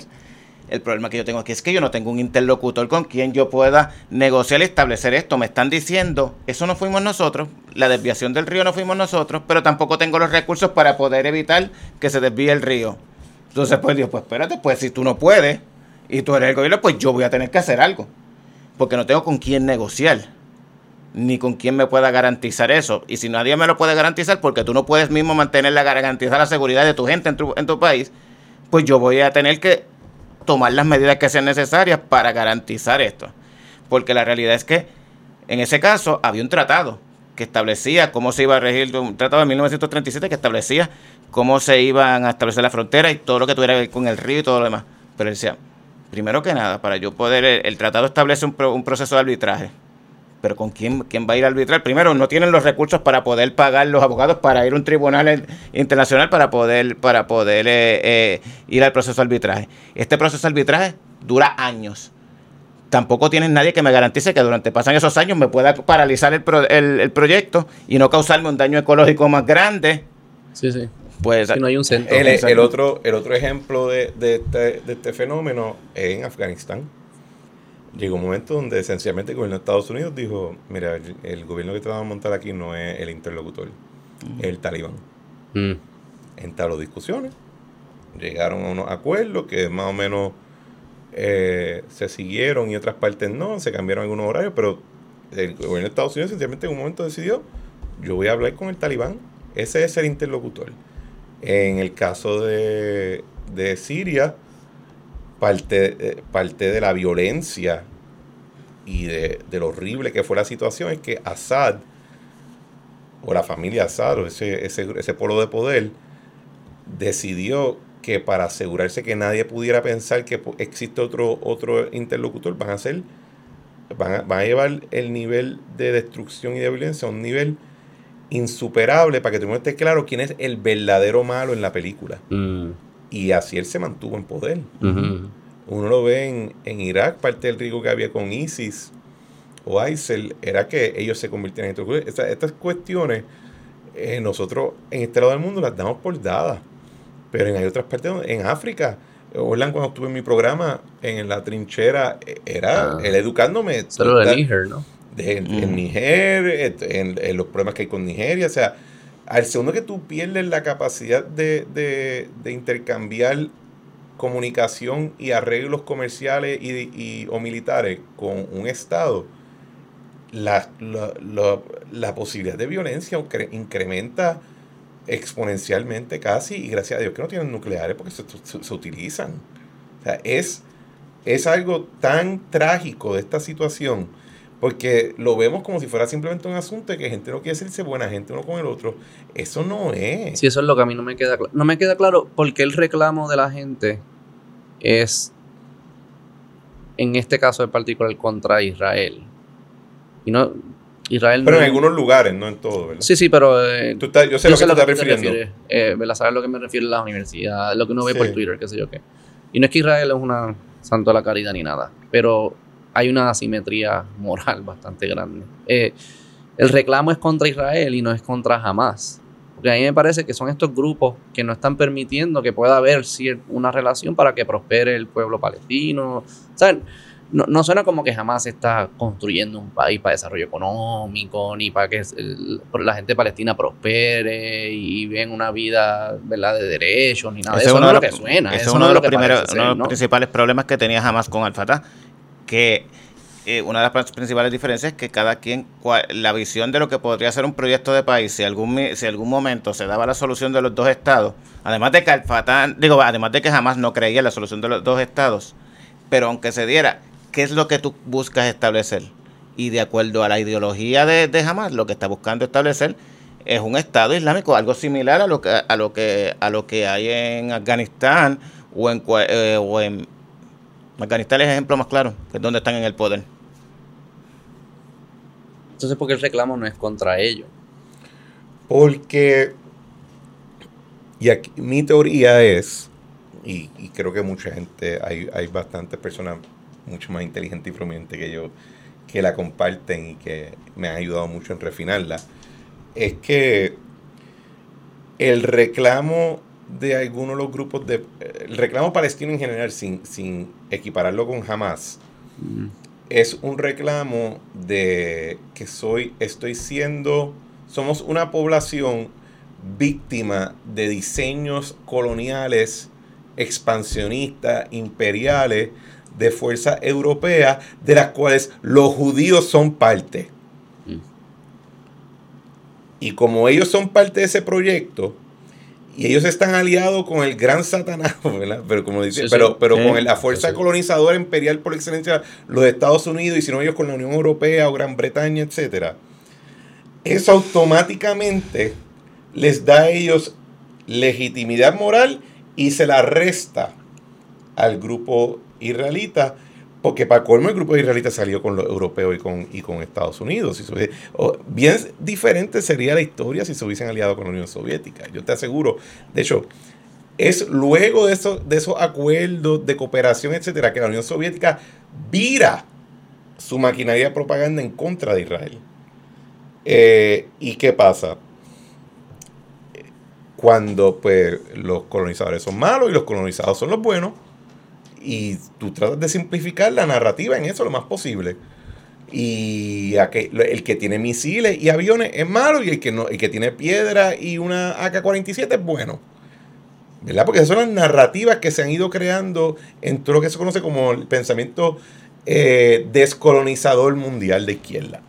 Y eso no ha tenido mucha atracción en el mundo comercial ni en el mundo político de Estados Unidos, pero ha tenido mucha atracción en los grupos académicos, que son, que son los que han participado más y más en esta discusión de los, asuntos eh, anticoloniales a nivel internacional.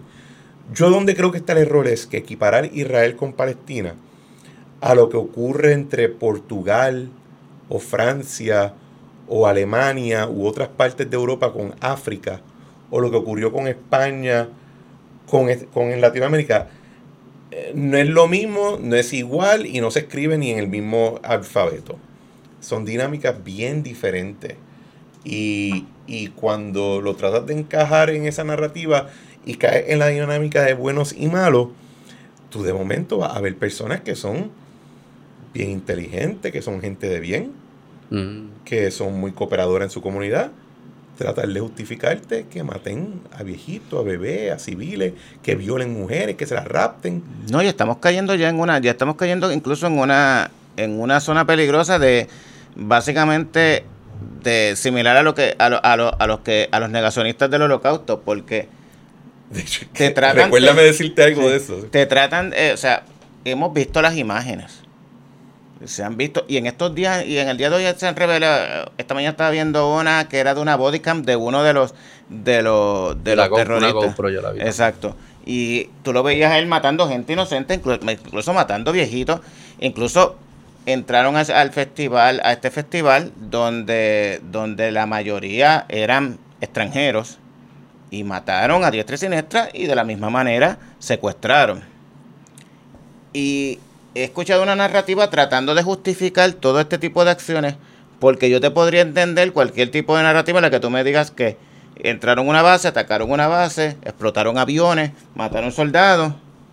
Yo te lo puedo entender, porque mm. es, es, un acto legítimo. militar. Militar. Pero este tipo de, este tipo de, de, de acción como la que sucedió, que todavía no pueden entender, no entienden que la razón por la que se hizo esto es para provocar la respuesta. Es un acto desmedido buscando una respuesta desmedida de Israel. Yo, creo que es peor. Y, y, le te voy a explicar qué, pero quería que no se me olvidara. Uno sabe lo, lo, lo, inaceptable y lo injustificable que fue el evento del 7 de octubre en que se vio hasta cierto punto la teoría de herradura o el horseshoe theory en vivo y a todo color. Porque simultáneamente los grupos más extremos de izquierda que se afilian con la causa palestina o la causa de Hamas, etcétera, ¿verdad? Para, para ser inclusivo de todos los posibles grupos, que trataban de justificar esas acciones de, de Hamas, encontrarse en el otro lado con la derecha antisemita europea. Y yo lo vi en varias redes, eh, porque a mí, yo, a mí, lo que son las derechas son un tema de gran interés para mí, yo las monitoreo todas. Y de momento tú veías al nivel de la extrema derecha que se empiezan a levantar pelea porque existe una derecha antisemita fuerte, no numéricamente, pero de que su retórica es bien agresiva. Y entonces los, no es cómico, pero uno se ríe para no llorar, los ultraderechistas antisemitas validando las acciones de los terroristas de, de los terroristas de Hamas y los, los izquierda más izquierda liberacionista también justificándole. Cuando yo vi ese ese, ese, esa, ese horseshoe, ese herrero, esa herradura en contra de dije, esto es horrible. La razón que yo creo que es peor. Dame decir algo rápido, porque de la negación del holocausto, porque Sam Harris sacó una reflexión que me, y él dijo, no es, no es solo que estos grupos, ellos no niegan solamente el holocausto. Ellos dicen, lo niego, pero me hubiese gustado que hubiese pasado. Y si me dejan a mí, yo lo haría mejor. Bueno, y, creo que Sam Harris, creo que Sam Harris o alguien más hizo el argumento de que incluso son peor que los nazis, porque los nazis trataron de esconder su atrocidad. Sí. Porque internamente sabían que había algo bien malo y bien horrible y bien terrible. Estos tipos lo, se, lo celebran y se lo enseñan. no solamente lo celebran, se lo enseñan al mundo. Lo, lo proyectan. Entonces, eh, la razón yo creo que, lo de la, respuesta. Porque, espera, pero la, gente que se me olvide esto, pero yo creo que es peor porque lo que ocurrió el 7 de octubre, y esta especulación militar que han hecho muchas personas, pero a mí me convence. Esa, la gente que cruzó la vela ese día, y que voló en su, su, su aplanadora y toda la vaina. Ellos, yo creo de verdad genuinamente, a lo, le creo a las personas que han hecho este comentario de que ellos no pensaban que iba a ser tan fácil entrar, no pensaban que iba a haber tan poca resistencia, y al segundo que entraron, eh, como no tienen la disciplina de una fuerza militar seria, se fueron a lo loco. Y lo que tuviste fue genocidio típico de conflictos tribales en otros lugares y en, otro, en otras etapas menos eh, desarrolladas de nuestra propia historia. Y creo que es peor porque entonces tú estás viendo gente tratando de justificar, defender y argumentar a favor de algo que fue en esencia un accidente. El plan era un accidente horrible, que no tenía ningún tipo de diseño, que no tiene ninguna justificación de resistencia, que es el resultado de gente que fue a lo loco. Eso es peor aún, porque entonces, ¿cómo tú te echas para atrás de ahí?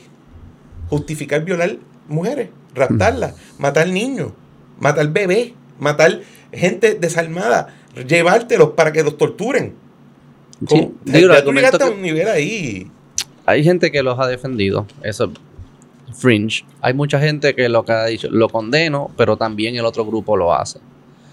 ¿Cuán cierto es eso? vamos a darle un breja nieto ¿De qué? ¿Qué ¿Cuál cierto es que? Si hay una equivalencia, es verdad que, que las milicias israelitas, no por algún, porque algún soldado sea loco, sino como por orden van a entrar a matar civiles y violar mujeres. y Hay una equivalencia aquí.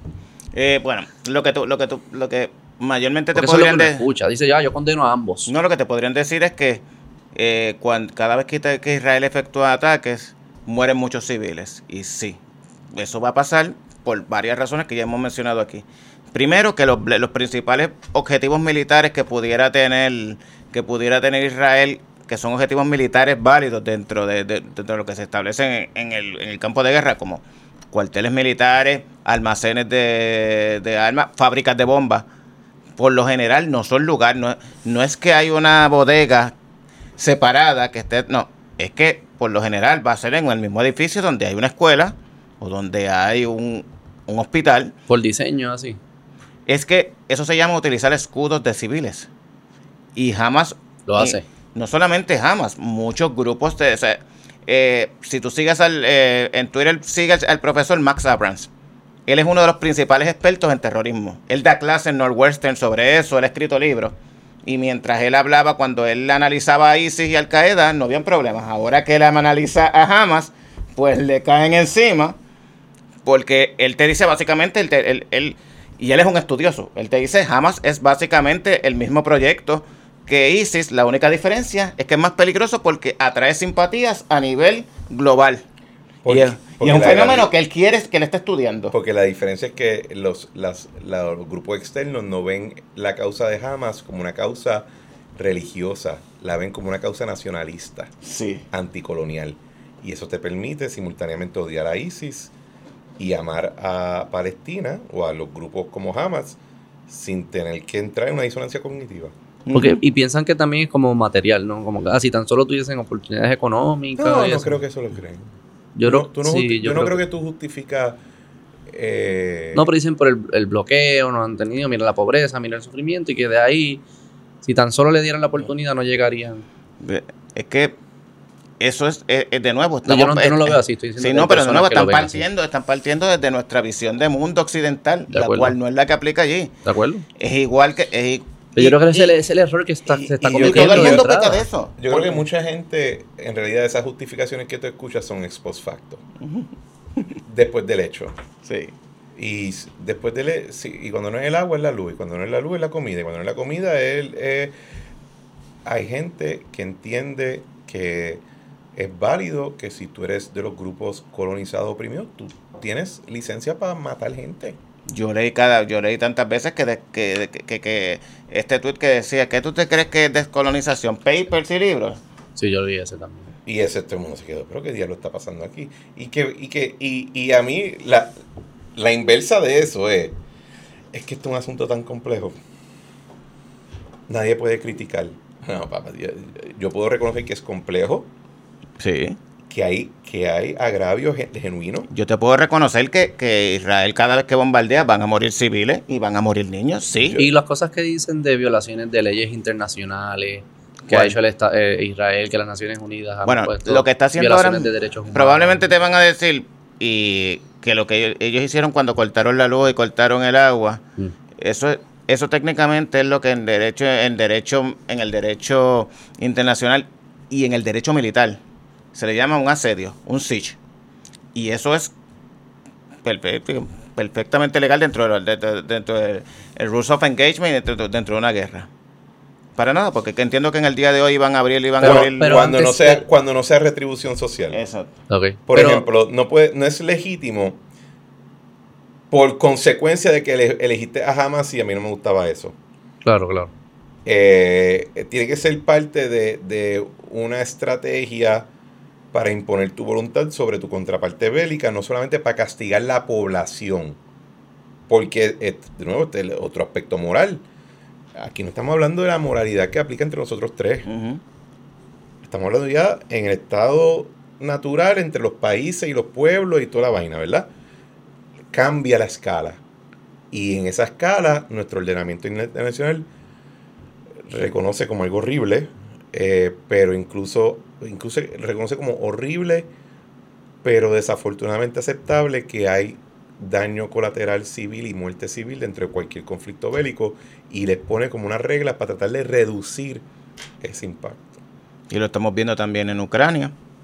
Eh, el punto, y, no lo, y, y, también hay una, hay una asimetría ahí. Parece haber un grupo que le duele cuando hay eso y trata de minimizarlo y otro que lo celebró. Sí. O que, o no funcionó como deterrent. O que, o que hace todo lo posible para incrementarlo. Pero eh, había escuchado que las violaciones a, derechos internacionales y de guerra antes de este evento del, del, de Israel, ¿es cierto? Bueno, han habido y que son... Lo que sucede es que la mayoría de las veces Israel, eh, ante la ONU llevan a Israel ya sea por, por, la situación en Gaza, por la situación con los asentamientos, y tratan de sacar resoluciones. Por lo general, la mayoría de esas resoluciones terminan siendo vetadas porque Estados Unidos u otros países con poder de veto, pues logran evitar de que, de que sobre todo si en el Consejo de Seguridad de la ONU, evitan que salgan. De la misma manera que hacen Rusia y, China cuando hay resoluciones contra países que se alinean con ellos. O sea, esto es de lado y lado. Por eso es que, por eso es que muchas veces, yo siempre digo que el, Consejo de Seguridad de la ONU es un chiste, o sea, porque tiene este balance. China evita que se sancione a Rusia, Estados Unidos evita sanciones hacia, hacia países que estén alineados con ellos. Cada quien se alinea para su lado y no hay ningún tipo de problema, más allá de que tú lo planteas, haces el, como digo yo, haces el lloriqueo y al final alguien viene y lo veta. Contra, contra Israel siempre se han tratado. de hecho, es bien interesante porque ha habido muchos casos donde el aliado principal de Israel no ha sido Estados Unidos, ha sido China. ¿Así? ¿Ah, porque dice, espera, yo tengo comunidad aquí interna. Exactamente. China tiene el mismo problema con los uigures. Y dice, no, no, tú haz lo que tengas que hacer, papá. Y ahora... Eh, eh, eh, y, y es, mi, es parte de mi problema a veces con, con alguna gente que yo no sé por qué viven encantada. Y, o sea, tienen problemas con, con, con derechos federales. O sea, no en sentido americano, sino en concepto de derecho federal dentro de un grupo grande de pueblos. Pero aman el derecho internacional. Y el derecho internacional sufre de un gran vicio y es que no es oponible a nadie porque depende de voluntariedad y de fuerza militar eh, sobreponente. Así que sí, sí. tú no, no lo pregunto más como no, no, que se vaya a reclamar nada. Yo creo, sino yo, creo, yo creo que han habido, obviamente, uno, como, como es un conflicto tan caliente, un, un, conflicto tan caliente y tan violento y tan, tan agresivo, y tan van, a, tan, van a haber casos donde tú puedes decir, sin duda alguna, el IDF cruzó sí, la raya. Siempre que, siempre que tú veas durante las intifadas, siempre se va a ver. Sí, porque siempre. y el problema con, perdón, el problema con las intifadas es que siempre tú lo vas, lo que vas a ver en las escenas son ese, son eh, enfrentamientos desiguales, porque tienes un ejército, una fuerza policial armada y al otro lado tienes grupos con piedras, mayormente. Sí. Sobre todo la, la primera intifada.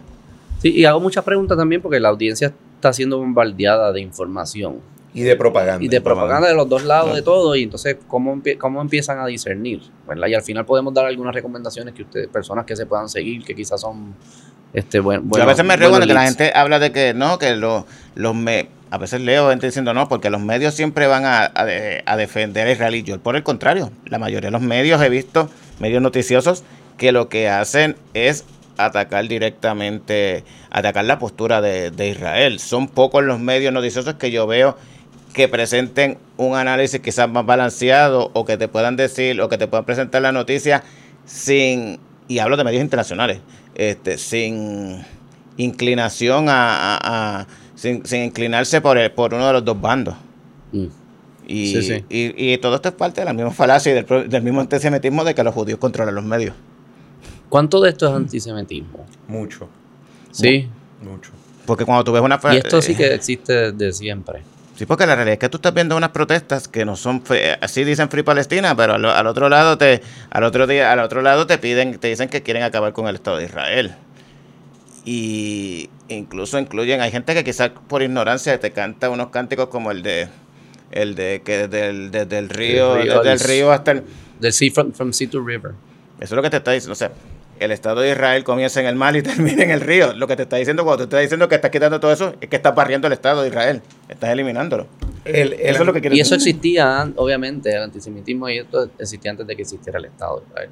Sea, que mucho de esto no tiene nada que ver con la relación. La gran oleada de, de, judíos. Obviamente sí. la, gran, la gran oleada de judíos que llegó a lo que llaman Palestina, que estaba bajo el, bajo el, bajo el Imperio Otomano todavía a finales de, la década, del siglo XIX, vino de Rusia, porque los, judíos tuvieron que ir de Rusia porque cuando asesinaron al zar Alejandro III, creo que, que era el padre de Nicolás, de Nicolás II, el último zar, eh, la maquinaria de, del, del, imperio, del imperio ruso acusó a los judíos de estar en esa conspiración.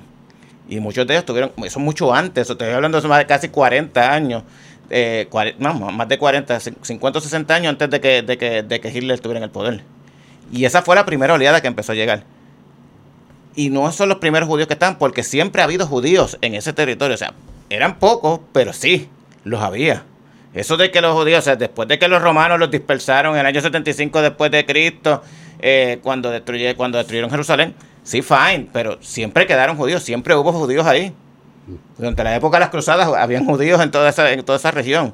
O sea, sí había, podríamos decir que había más árabes, pero siempre han estado ahí, no fue que llegaron en ese momento.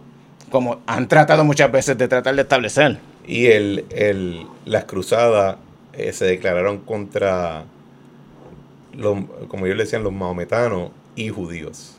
No era nada más contra un grupo. Eh, el, antisemitismo tiene raíces profundas en, desde la época medieval para acá, desde que, que se, se, de hecho, antes en misa, y yo me acuerdo de esto, eh, porque todavía habían iglesias post-Vaticano II que lo siguieron diciendo incluso cuando era chiquito, y estaba hablando, Aquí con, sí, estaba hablando con un amigo mío que es muy católico, se llama Raúl, y me dijo, no, es verdad, entonces se decía, se rezaba por, las, por la conversión de los judíos. Mm.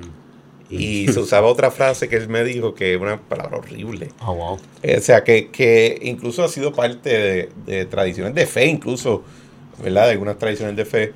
Y, y la cuestión con el antisemitismo es que distorsiona todas las otras narrativas que utilizamos como modelo para entender eventos públicos. Te, lo distorsiona y, el, judío es simultáneamente inventor del capitalismo extremo y del comunismo. Mm, es, simultáneamente sindicalista y neoliberal. Es simultáneamente pacífico, pacífico y, el más, y el agresor de guerra más grande es la víctima más grande y ahora Ismael eh, eh, eh, distorsiona tanto. Y, son pocos también. ¿Cómo? Son bien pocos. Hay casi más puertorriqueños. No, lo que pasa es que creo que por. Sí, son pocos, ¿no? No, creo que digo es que por muchas razones culturales e históricas, su desempeño proporcional dentro de la historia, dentro de cada sociedad en la cual han estado, ha sido más exitoso. Oye, vamos a volver a esto. tú mencionaste ahorita que quizás jamás no esperaba tener el éxito. Esa es, la teoría que, es una teoría que a mí me convence. El éxito en su, en su mente que tuvo.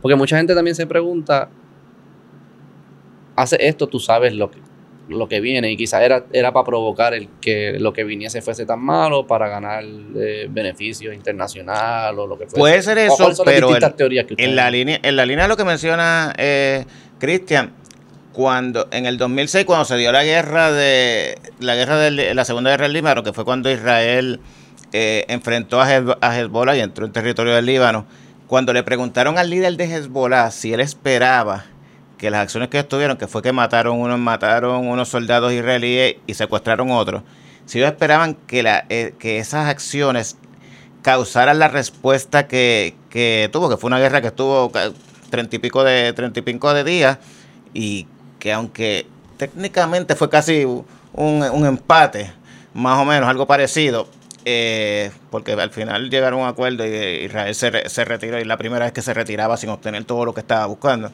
en una guerra, pues a pesar de todo eso, él dijo que él no esperaba eso y que lamentaba el resultado.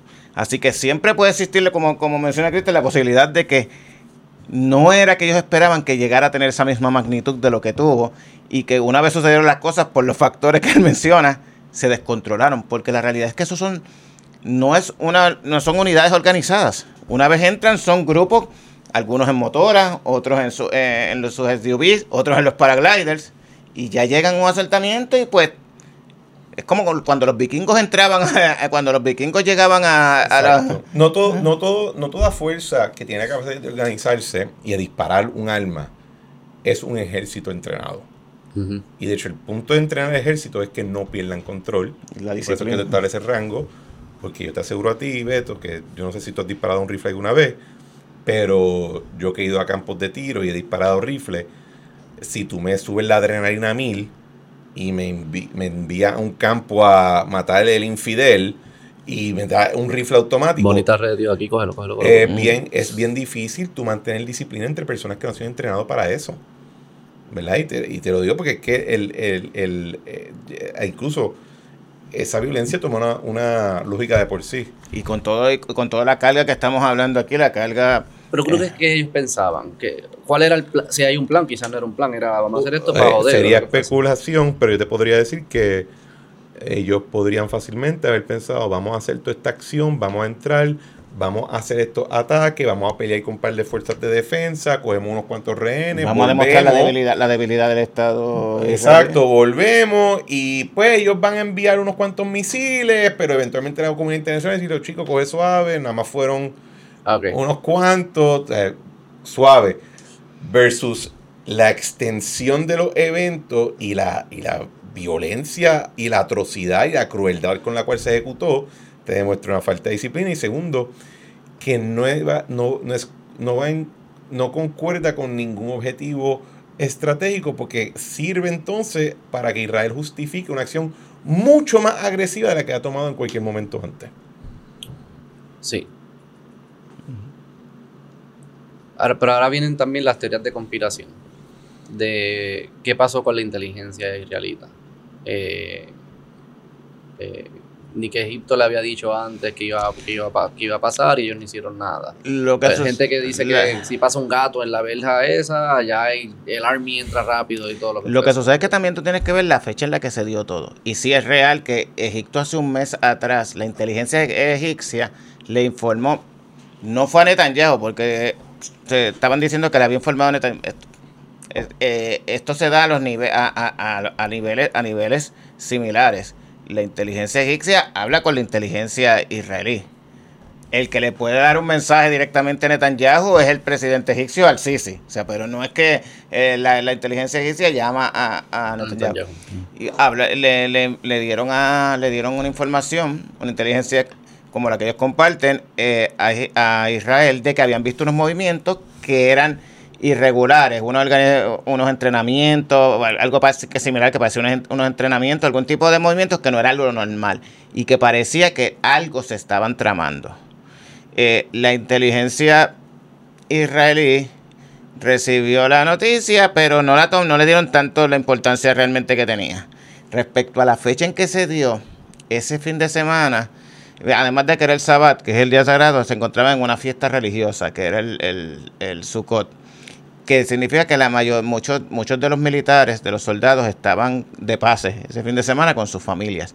Por lo tanto, la mayoría de las bases, sobre todo las bases en el sur, estaban, estaban cortas de personal. Para colmo, una de las razones por las que hay una pelea principal con los grupos, este, con, lo, con la coalición de ultraderecha que está, eh, que está en el poder con Netanyahu, es que en los últimos, en las últimas semanas, últimos meses, se habían movido tropas que estaban en la frontera con Gaza del sur los habían movido para los asentamientos, para, los asentamientos, ¿Eso es para proteger para proteger sí, eso, sí, eso, eso, pasó.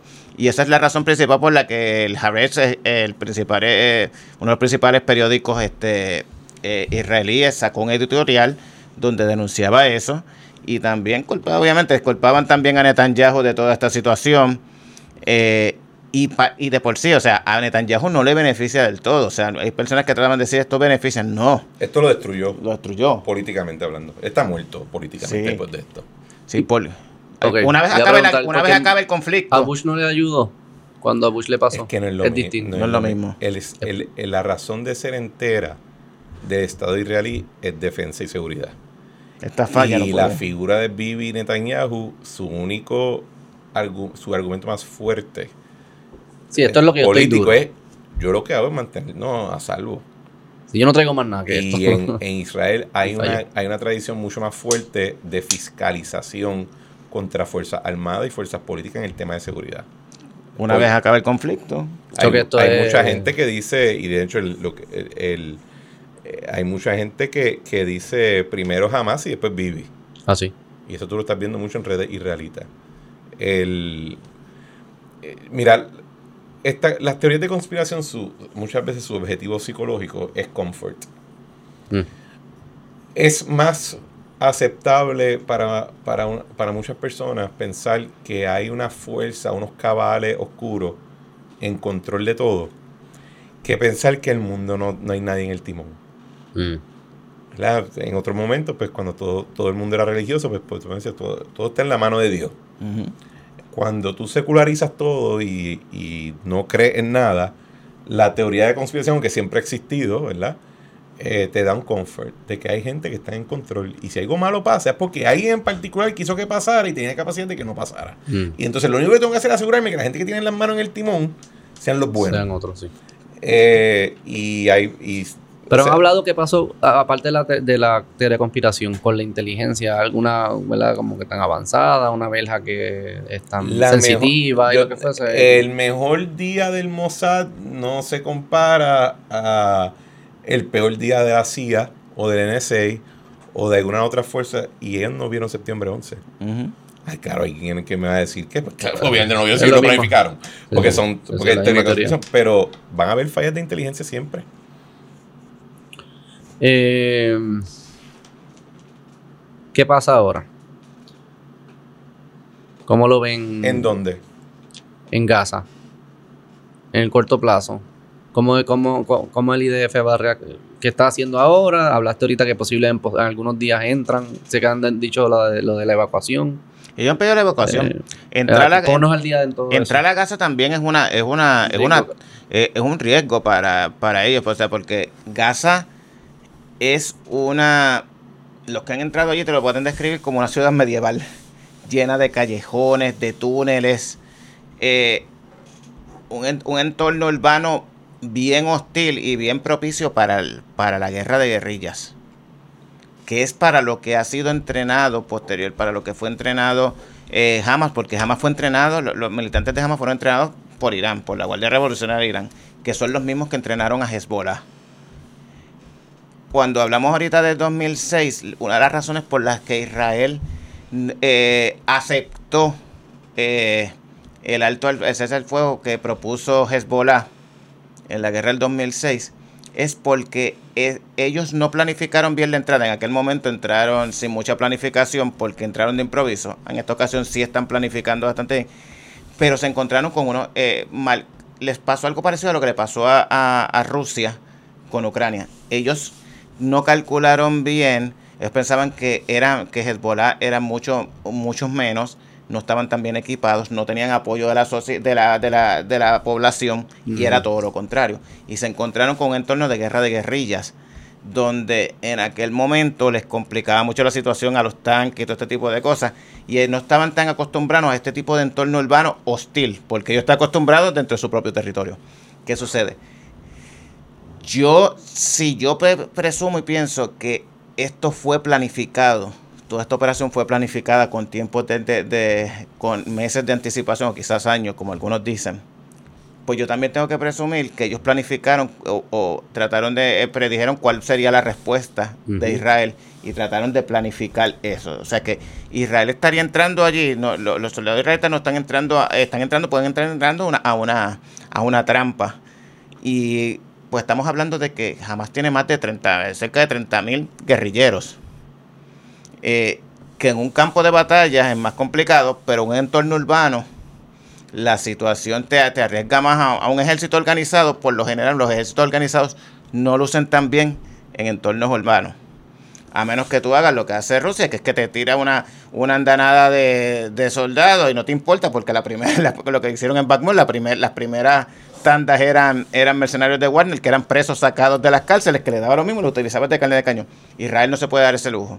En Israel ellos valoran mucho por la, por la poca población que ellos tienen en el ejército, ellos valoran mucho Los cuerpos. los cuerpos. Y eh, siguiendo con la línea del problema que tiene Netanyahu, mientras más, mientras más soldados eh, regresen en ataúdes, es una carga mayor. Así que ellos tienen que estar organizando esto para dentro de todo, siempre lo hacen, pero para tratar de limitar el, la, menos pérdida, la menor pérdida de, de soldados israelitas.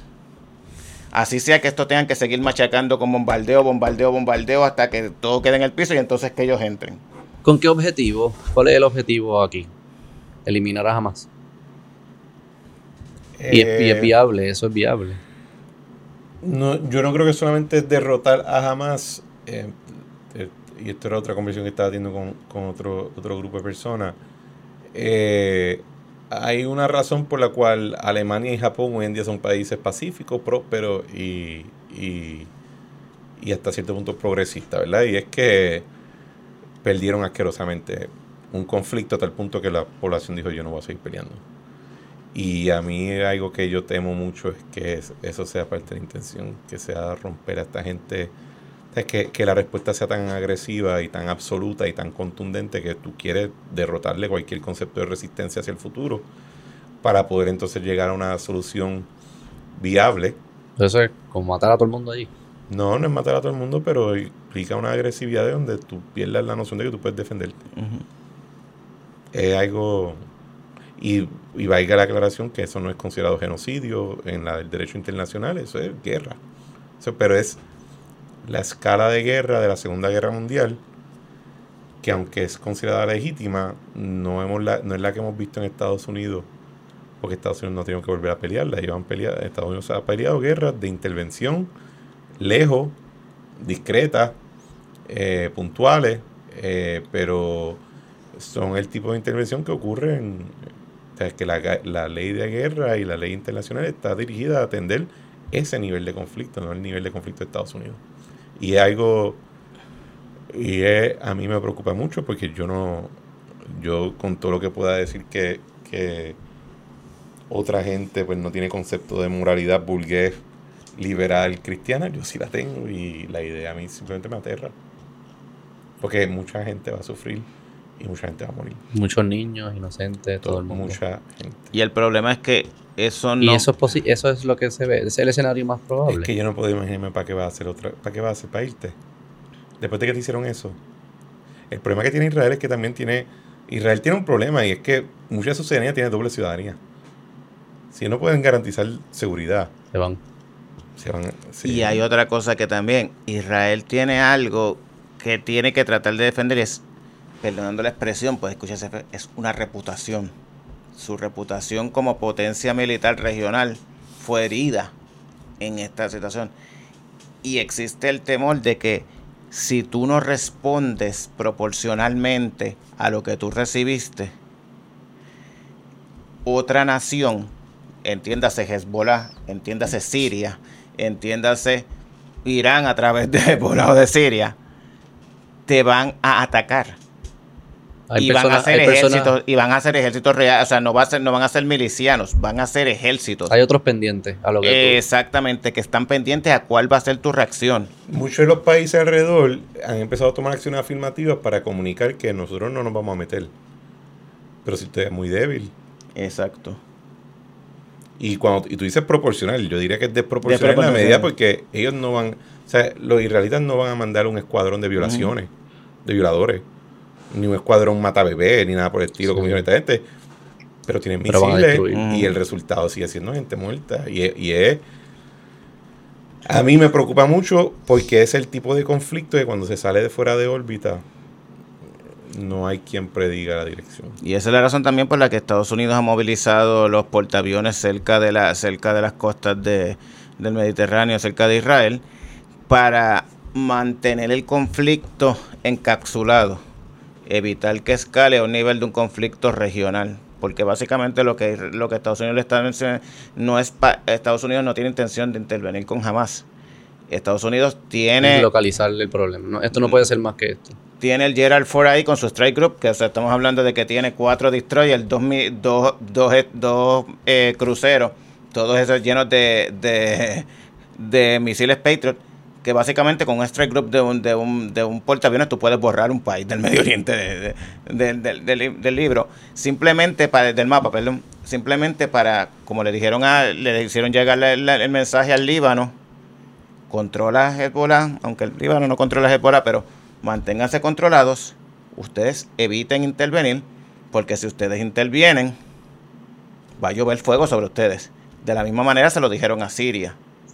Manténganse ahí, no intervengan, eso es un problema de allí, no escales en proporción, porque nosotros estamos aquí, nosotros no vamos a intervenir, pero si tú intervienes, nosotros vamos a intervenir y nosotros no necesitamos poner boot on the ground, sino simplemente... Y, y, es, y es parte de lo que a veces yo encuentro de mal gusto, cuando comparan la situación en Puerto Rico con la de allí. Hay alguna gente que tú dices, ¿de qué tú hablas? y lo encuentro de tan mal gusto y creo que hablas de consecuencias fuera de, de, Yo entiendo que es una falta de respeto al pueblo palestino, tú venir a decirle... No, falta de respeto a un montón de gente, pero el, el, el, fuera de ahí, yo creo que sí, yo creo que hubo un efecto en que las personas que salieron a justificar eh, las acciones de, de, los terroristas eh, se quitaron la máscara antes de tiempo. Y mm. mucha gente se espera. Usted, esto es lo que ustedes quieren hacer acá. Y yo creo que va a haber incluso un, un, realineamiento en términos de la apreciación de algunas causas que hasta ahora han gozado con un gran apoyo corporativo y élite. Sí, sí, yo creo que de acuerdo. Y las universidades y todo. Eh, sí, porque todo el mundo te dice, espera, ¿cómo fue? Y hay una, una ventana para hasta el, Partido Demócrata salir de, como que sacarse de esa gente de, encima del partido. Hay una ventana para Biden. Sí, hasta ahora no la ha jugado mal. La ha jugado bien. Hay que ver si aguanta presión hacia el futuro. Eh, creo que ah, obviamente todo esto está lleno de conundrums y es bien complicado.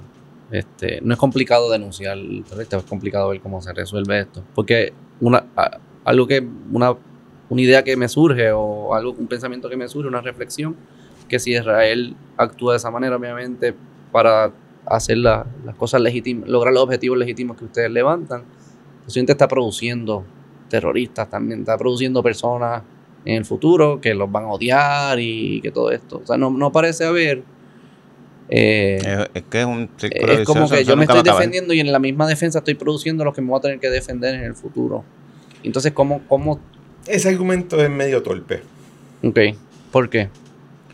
Por, el ejemplo que usé anterior, típicamente eso ocurre cuando tú no ejerces el nivel de fuerza que puedes ejercer para destruir cualquier capacidad de resistencia futura.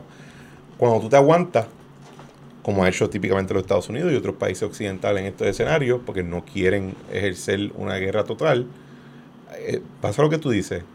En casos donde eso no ha sido la situación, donde se ejerce el 100% de la fuerza, muchas veces la resistencia se rompe. Eh, Entonces parece ser que la solución es no, no, quiero hablar de soluciones porque también tienen la connotación de soluciones finales. No quiero usar esa palabra. Esa palabra es, no, no, ¿verdad? Sí, pero sacan de contexto. Un también estoy en el cuadro, no quiero salir en un, a un clip no, No, que ya la última vez que vine para acá me compararon con Joseph Goebbels. Ahora me van a comparar con, con Himmler. Pero el, el... No, no, me refería a eso. Este... Un escenario entonces es la fuerza absoluta, usar la fuerza absoluta.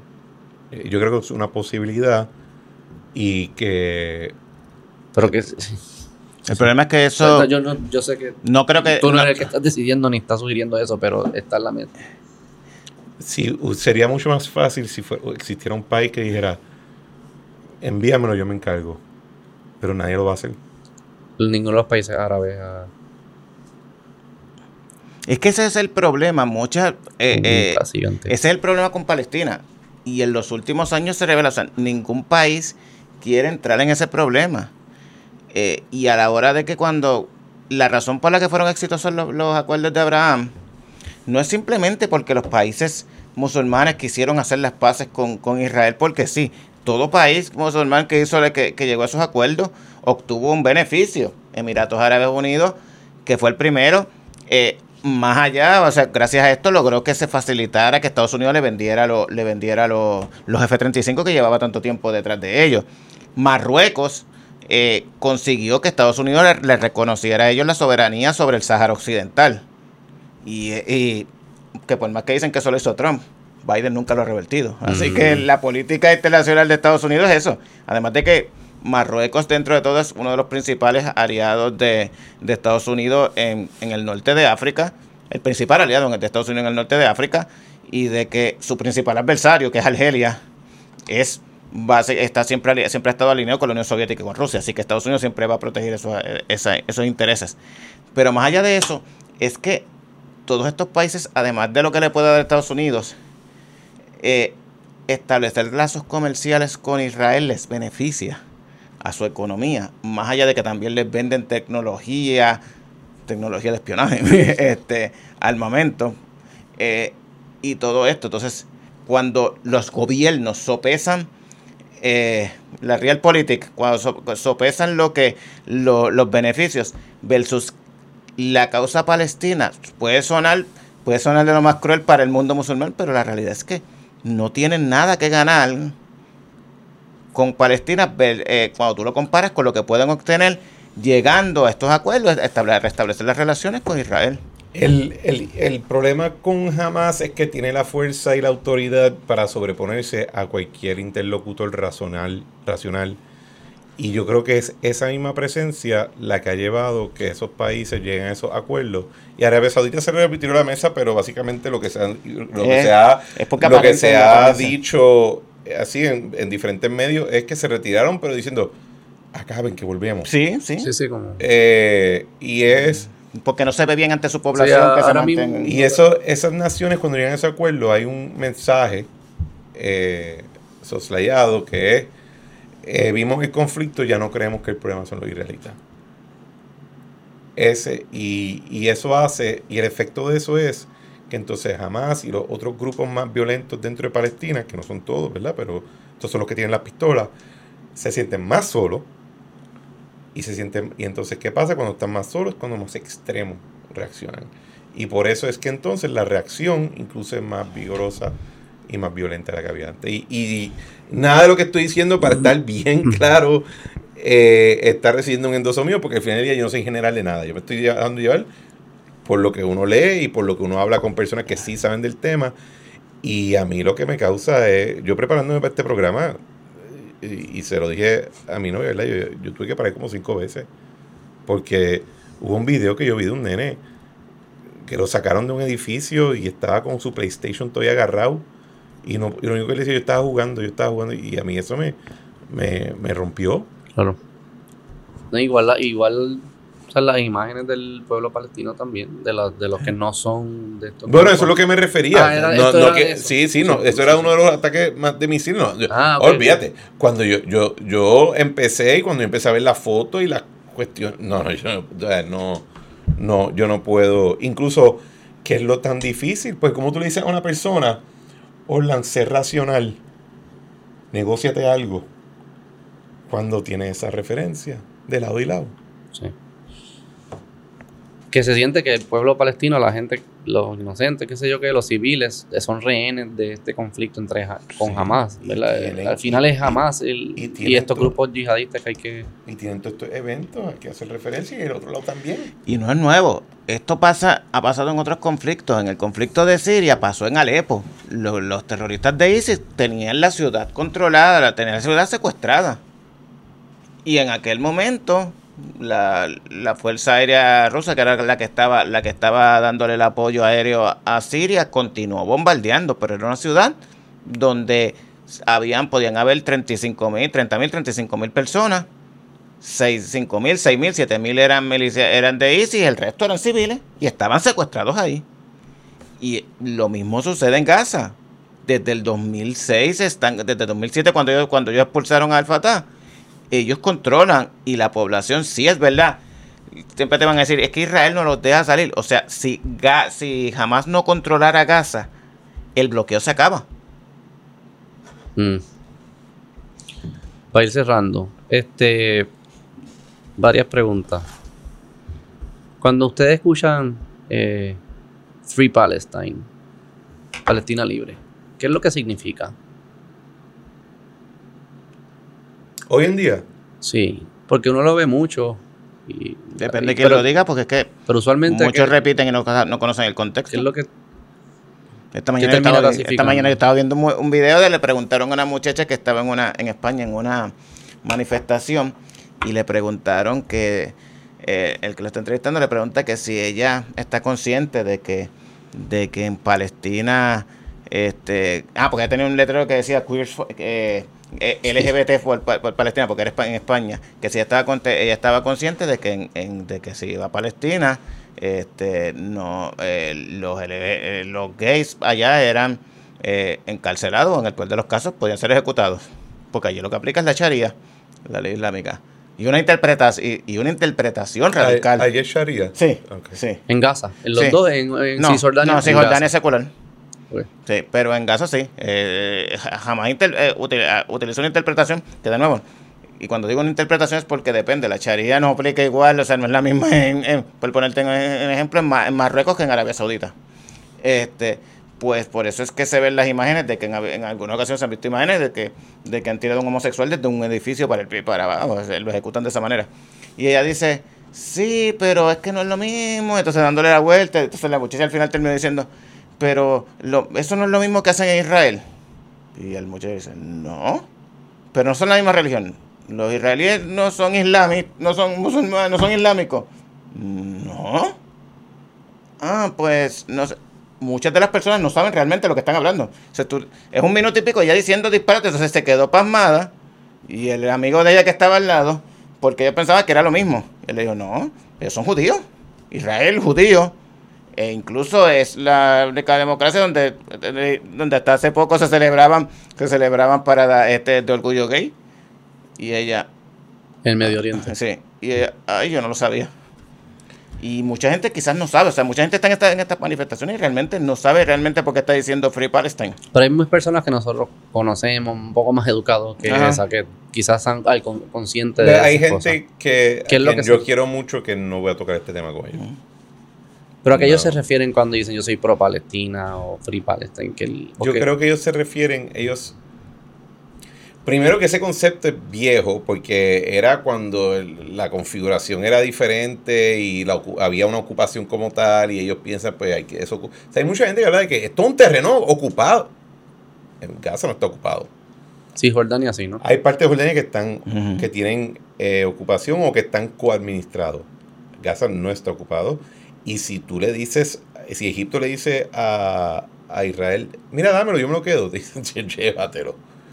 Eh, en cinco segundos. El, yo creo que Free Palestine, cuando dicen eso, se refieren a.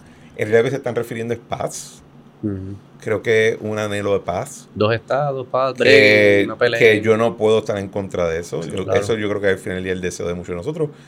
Pero yo estoy con Orla muchas veces. no tiene ningún contexto más. Porque tiene una imaginación donde están tratando de imponerle una narrativa de occidental, que a veces ni es occidental, que es simplemente musaraña, y aplicándose a un contexto donde no aplica.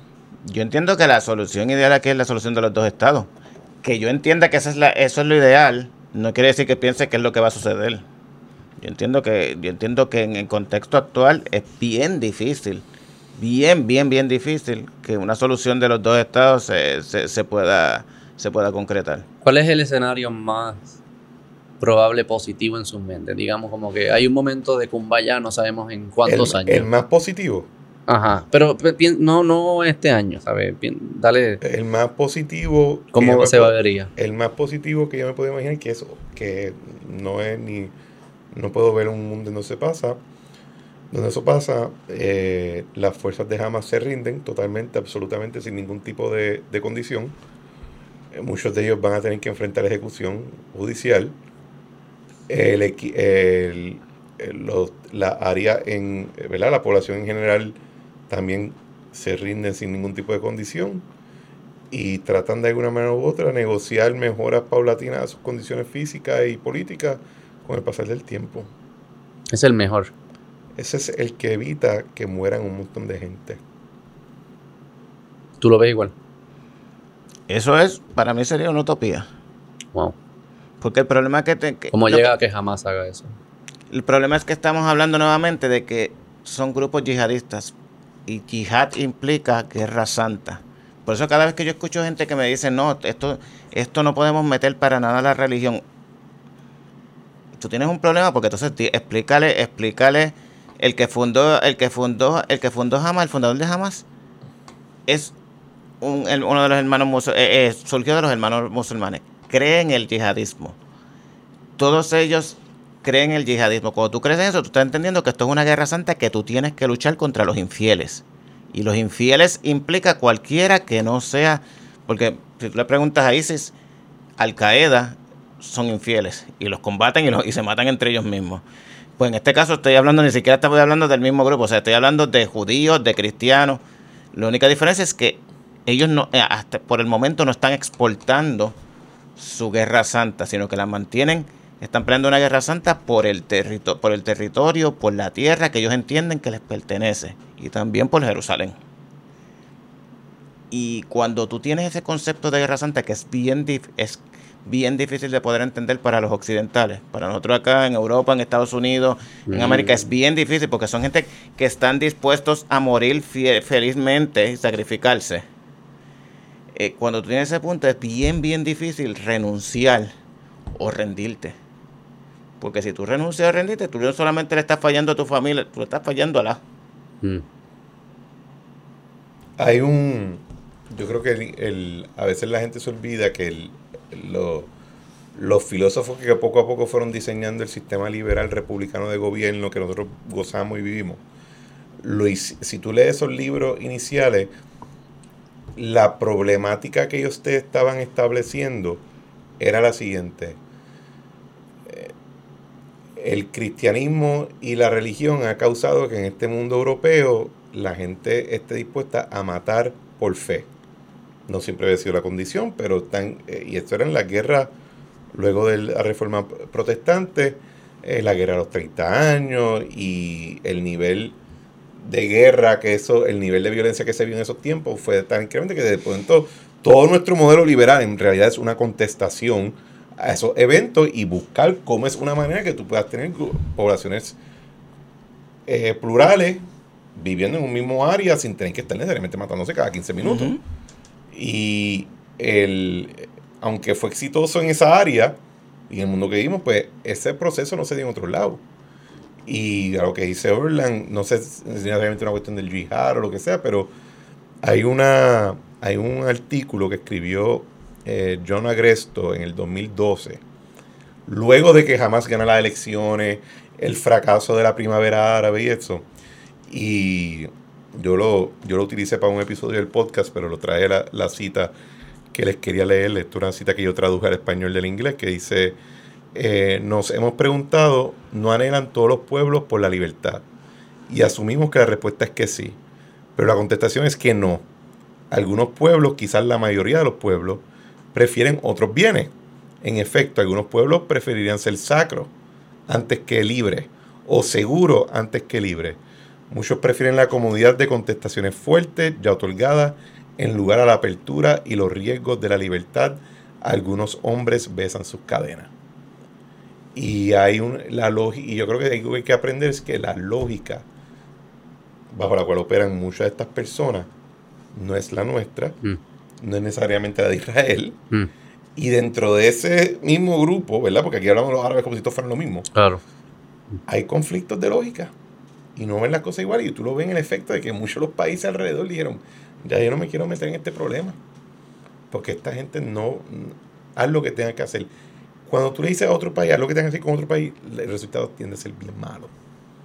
Y esa, por eso es que mi, mi, mi, escena utópica es, eh, es rendirse totalmente sin condiciones y tratar de procurar métodos pacíficos y políticos para llegar a tu objetivo sin usar ni la, ni la, ni la sugerencia de violencia. Qué cabrón. una última. ¿Qué le dijeran a la persona? ¿Cómo las personas se pueden educar bien sobre estos temas? ¿Quién seguir? Y, y, si le pueden dar como algún alguna idea, alguna semillita que le ayude a tener un aha moment de cómo interpretar esta, esta situación. ¿Qué le dirían? Eh, que tengan mucho cuidado con las redes sociales.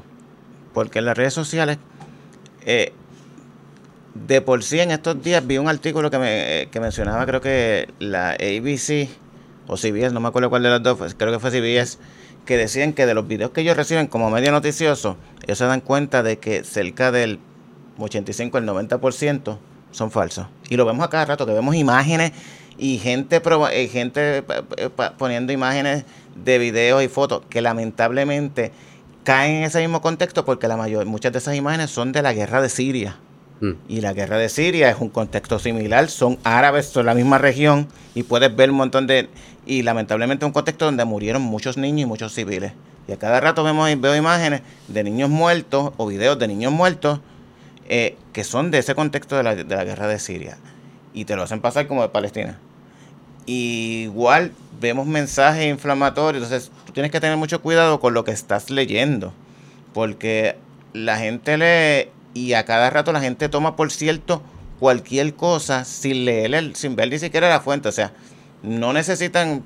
Si ah, veo un tweet que dice esto y nada más porque esté verificado, pues yo voy a creer lo que dice ahí que dice que, por ejemplo, eh, va a pasar tal cosa o que, o que el gobierno de Israel hizo esto, el gobierno de Israel dijo que iba a hacer esto, que los palestinos dijeron que iban a hacer lo otro.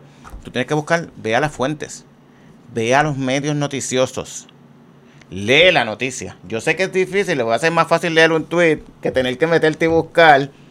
Este, o incluso, tú puedes entrar a YouTube, pero si vas a entrar a YouTube, búscate medios noticiosos, la BBC Mundo, eh, France 24 en español que son buenos medios que te pueden, te, pueden documentar. Y siempre tú, puedes, tú podrás escuchar y podrás escuchar, siempre hay una parte que es de análisis, pero hay otra parte que es de, que es de noticias. Y puedes recibir quizás un, un, insumo más claro. D, DW en español también es muy bueno en ese sentido. Este, no, y le estoy diciendo eso porque hay veces que no quieren ver tampoco, no quieren ver medios americanos, no quieren ver CNN ni nada de eso, pues por eso le estoy diciendo medios europeos. Eh, pero también depende del bias que tenga la persona. El que quiere leer lo que quiere leer, lo va a leer. El que quiere leer el RT de RT, este, Rusia Today, va a leer eso. El que quiere leer el Telesur va a buscar solamente eso y va a buscar grupos afines. Y el problema es ese, y salir de las burbujas, porque el problema es que todos vivimos en nos mantenemos en una burbuja leyendo lo que a la gente que piensa igual que nosotros. Eh, y ahí viene el problema, porque siempre estás leyendo a la misma gente, estás en esa burbuja y el mundo pasa en todos los temas, pero también pasa en este tema. Eh, creemos que el mundo está girando, está opinando de esta manera, cuando realmente no necesariamente es así.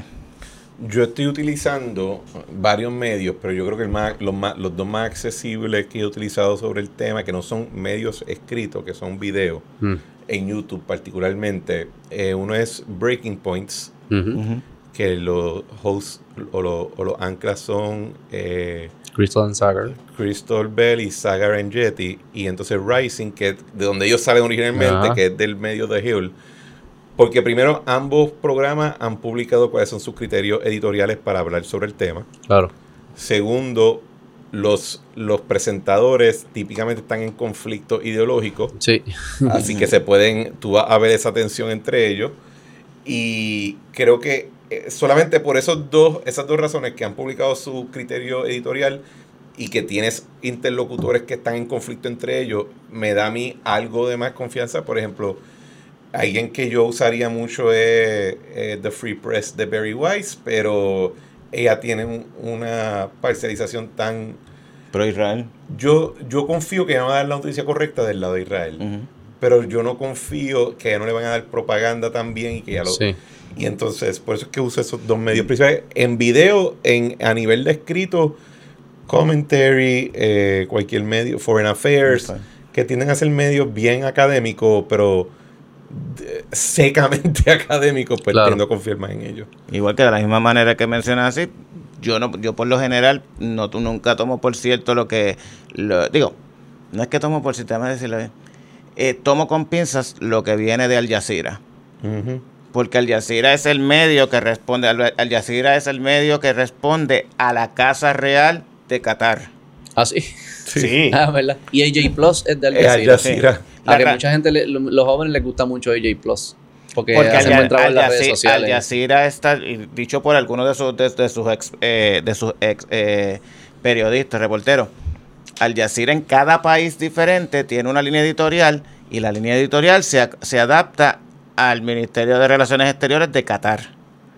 La razón, una de las razones principales por las que Qatar quedó en problemas con las demás monarquías, con Arabia Saudita y las demás monarquías del Golfo Pérsico, fue por la cobertura que, porque eh, la cobertura que le dio a, a las a las primaveras árabes. Por eso es que Al Jazeera está vetado en Arabia Saudita, en Egipto, en la mayoría de los países árabes está vetado, porque la Casa Real de Qatar trató de a través de Al Jazeera de desestabilizar la región.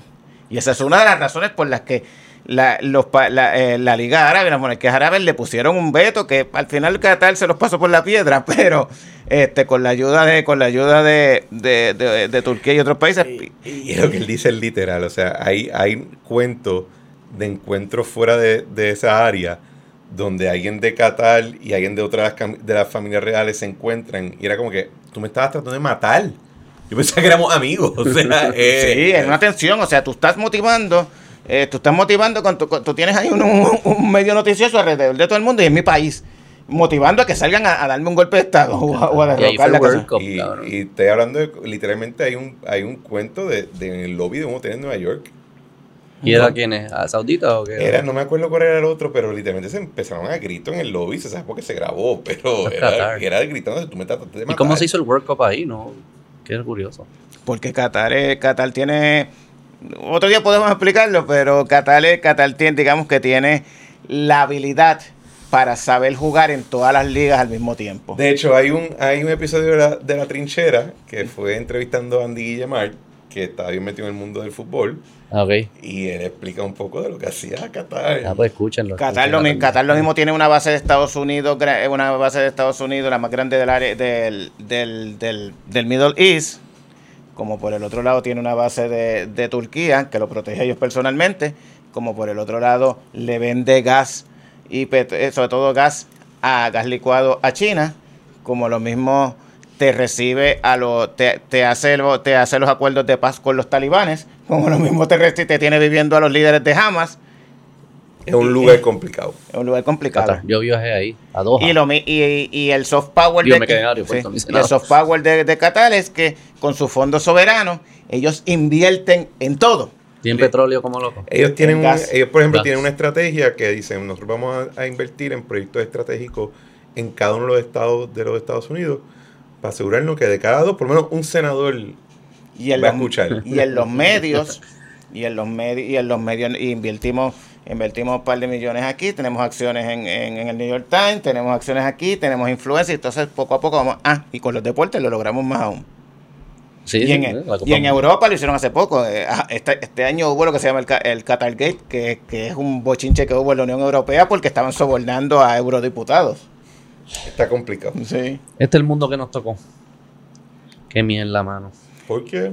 No, no, el sufrimiento que va a haber ahí en, ah, Gaza, Y los niños. Así que siempre recuerden que si usted está viendo al Yacir, usted está viendo lo, que quiere, lo que el Emil de Qatar quiere que tú veas. Quiere que tú veas.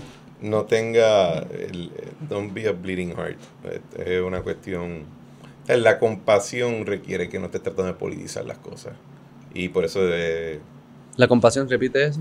Que la compasión te requiere no politizar los asuntos. Y por eso es que eh, tuve, tuve, hasta cierto punto alguna gente que le saca comfort a la idea de que en, en Gaza hay un grupo de gente que esté dispuesta a explotarse en canto para sacarle el dedo al que tú piensas que es malo. Eso no es compasión. No. Eso no es compasión. Y, y es bien triste. ¿Y la neutralidad ustedes creen que hasta cierto punto no, no estoy seguro de, de ha aprendido bien no sabía mucho de esto, he aprendido en las últimas semanas. Este, veo un argumento que puede ser como que la neutralidad a veces es, casi como ser pro jamás. O viceversa. O viceversa. viceversa. Yo creo que hay, hay argumentos de ambos lados, pero yo no soy neutral. Lo que pasa es que no tengo un interés particular en el asunto, así que no creo que abogar. Pero es casi como que el, el peace love mindset. Sí, ah, sí, no, sin duda. Lo que va a producir es más sufrimiento. Sí, totalmente. Yo estoy de acuerdo con esa visión. Y es como que tú tienes. Pues, a coger un escenario que quizás no te sientes cómodo, pero parece ser el mejor. Nota que ahorita mi escenario utópico no es que Israel deje los tanques. Eh, y es por una razón particular. Y yo creo que es con eso que mucha gente struggle. Sí. Que piensan que el peace and love es posible en el corto plazo. Porque, de nuevo, lo que hemos dicho aquí es una visión occidental de un problema que no, que no podemos visualizar en el contexto cultural y en el contexto regional y el contexto religioso en el que se está dando. Promocionen sus podcasts. Orlan. Ah, pues, pues, Este, pues me escuchan en The Grayson, en todas las plataformas. Este, estamos en estos días. La semana pasada saqué, hace tiempo que no sacaba dos en una misma semana. Trabajando. Sí. El budget está subiendo. ¿Qué? Ah, tenía tiempo también y este tema me interesa y quería, pero por lo menos Es importante. no creo que vaya a salir una actualización hasta que hasta que no comience la ofensiva terrestre. Esperemos que no esperemos que nunca comience, pero tengo que ser pesimista, yo tengo que ser realista y va a haber algún tipo de ofensiva terrestre. Bueno, el podcast mío es el podcast La Trinchera con Cristian Sobrino, que está disponible en Spotify, Apple Podcast, en Google Podcast, en Stitcher, en YouTube. Ahora también hay una plataforma, hay un, Uh. hay un canal de YouTube Vamos para YouTube, nieto. de La Trinchera. Y también yo estoy todos los lunes en Nación Z a las 9 de la mañana.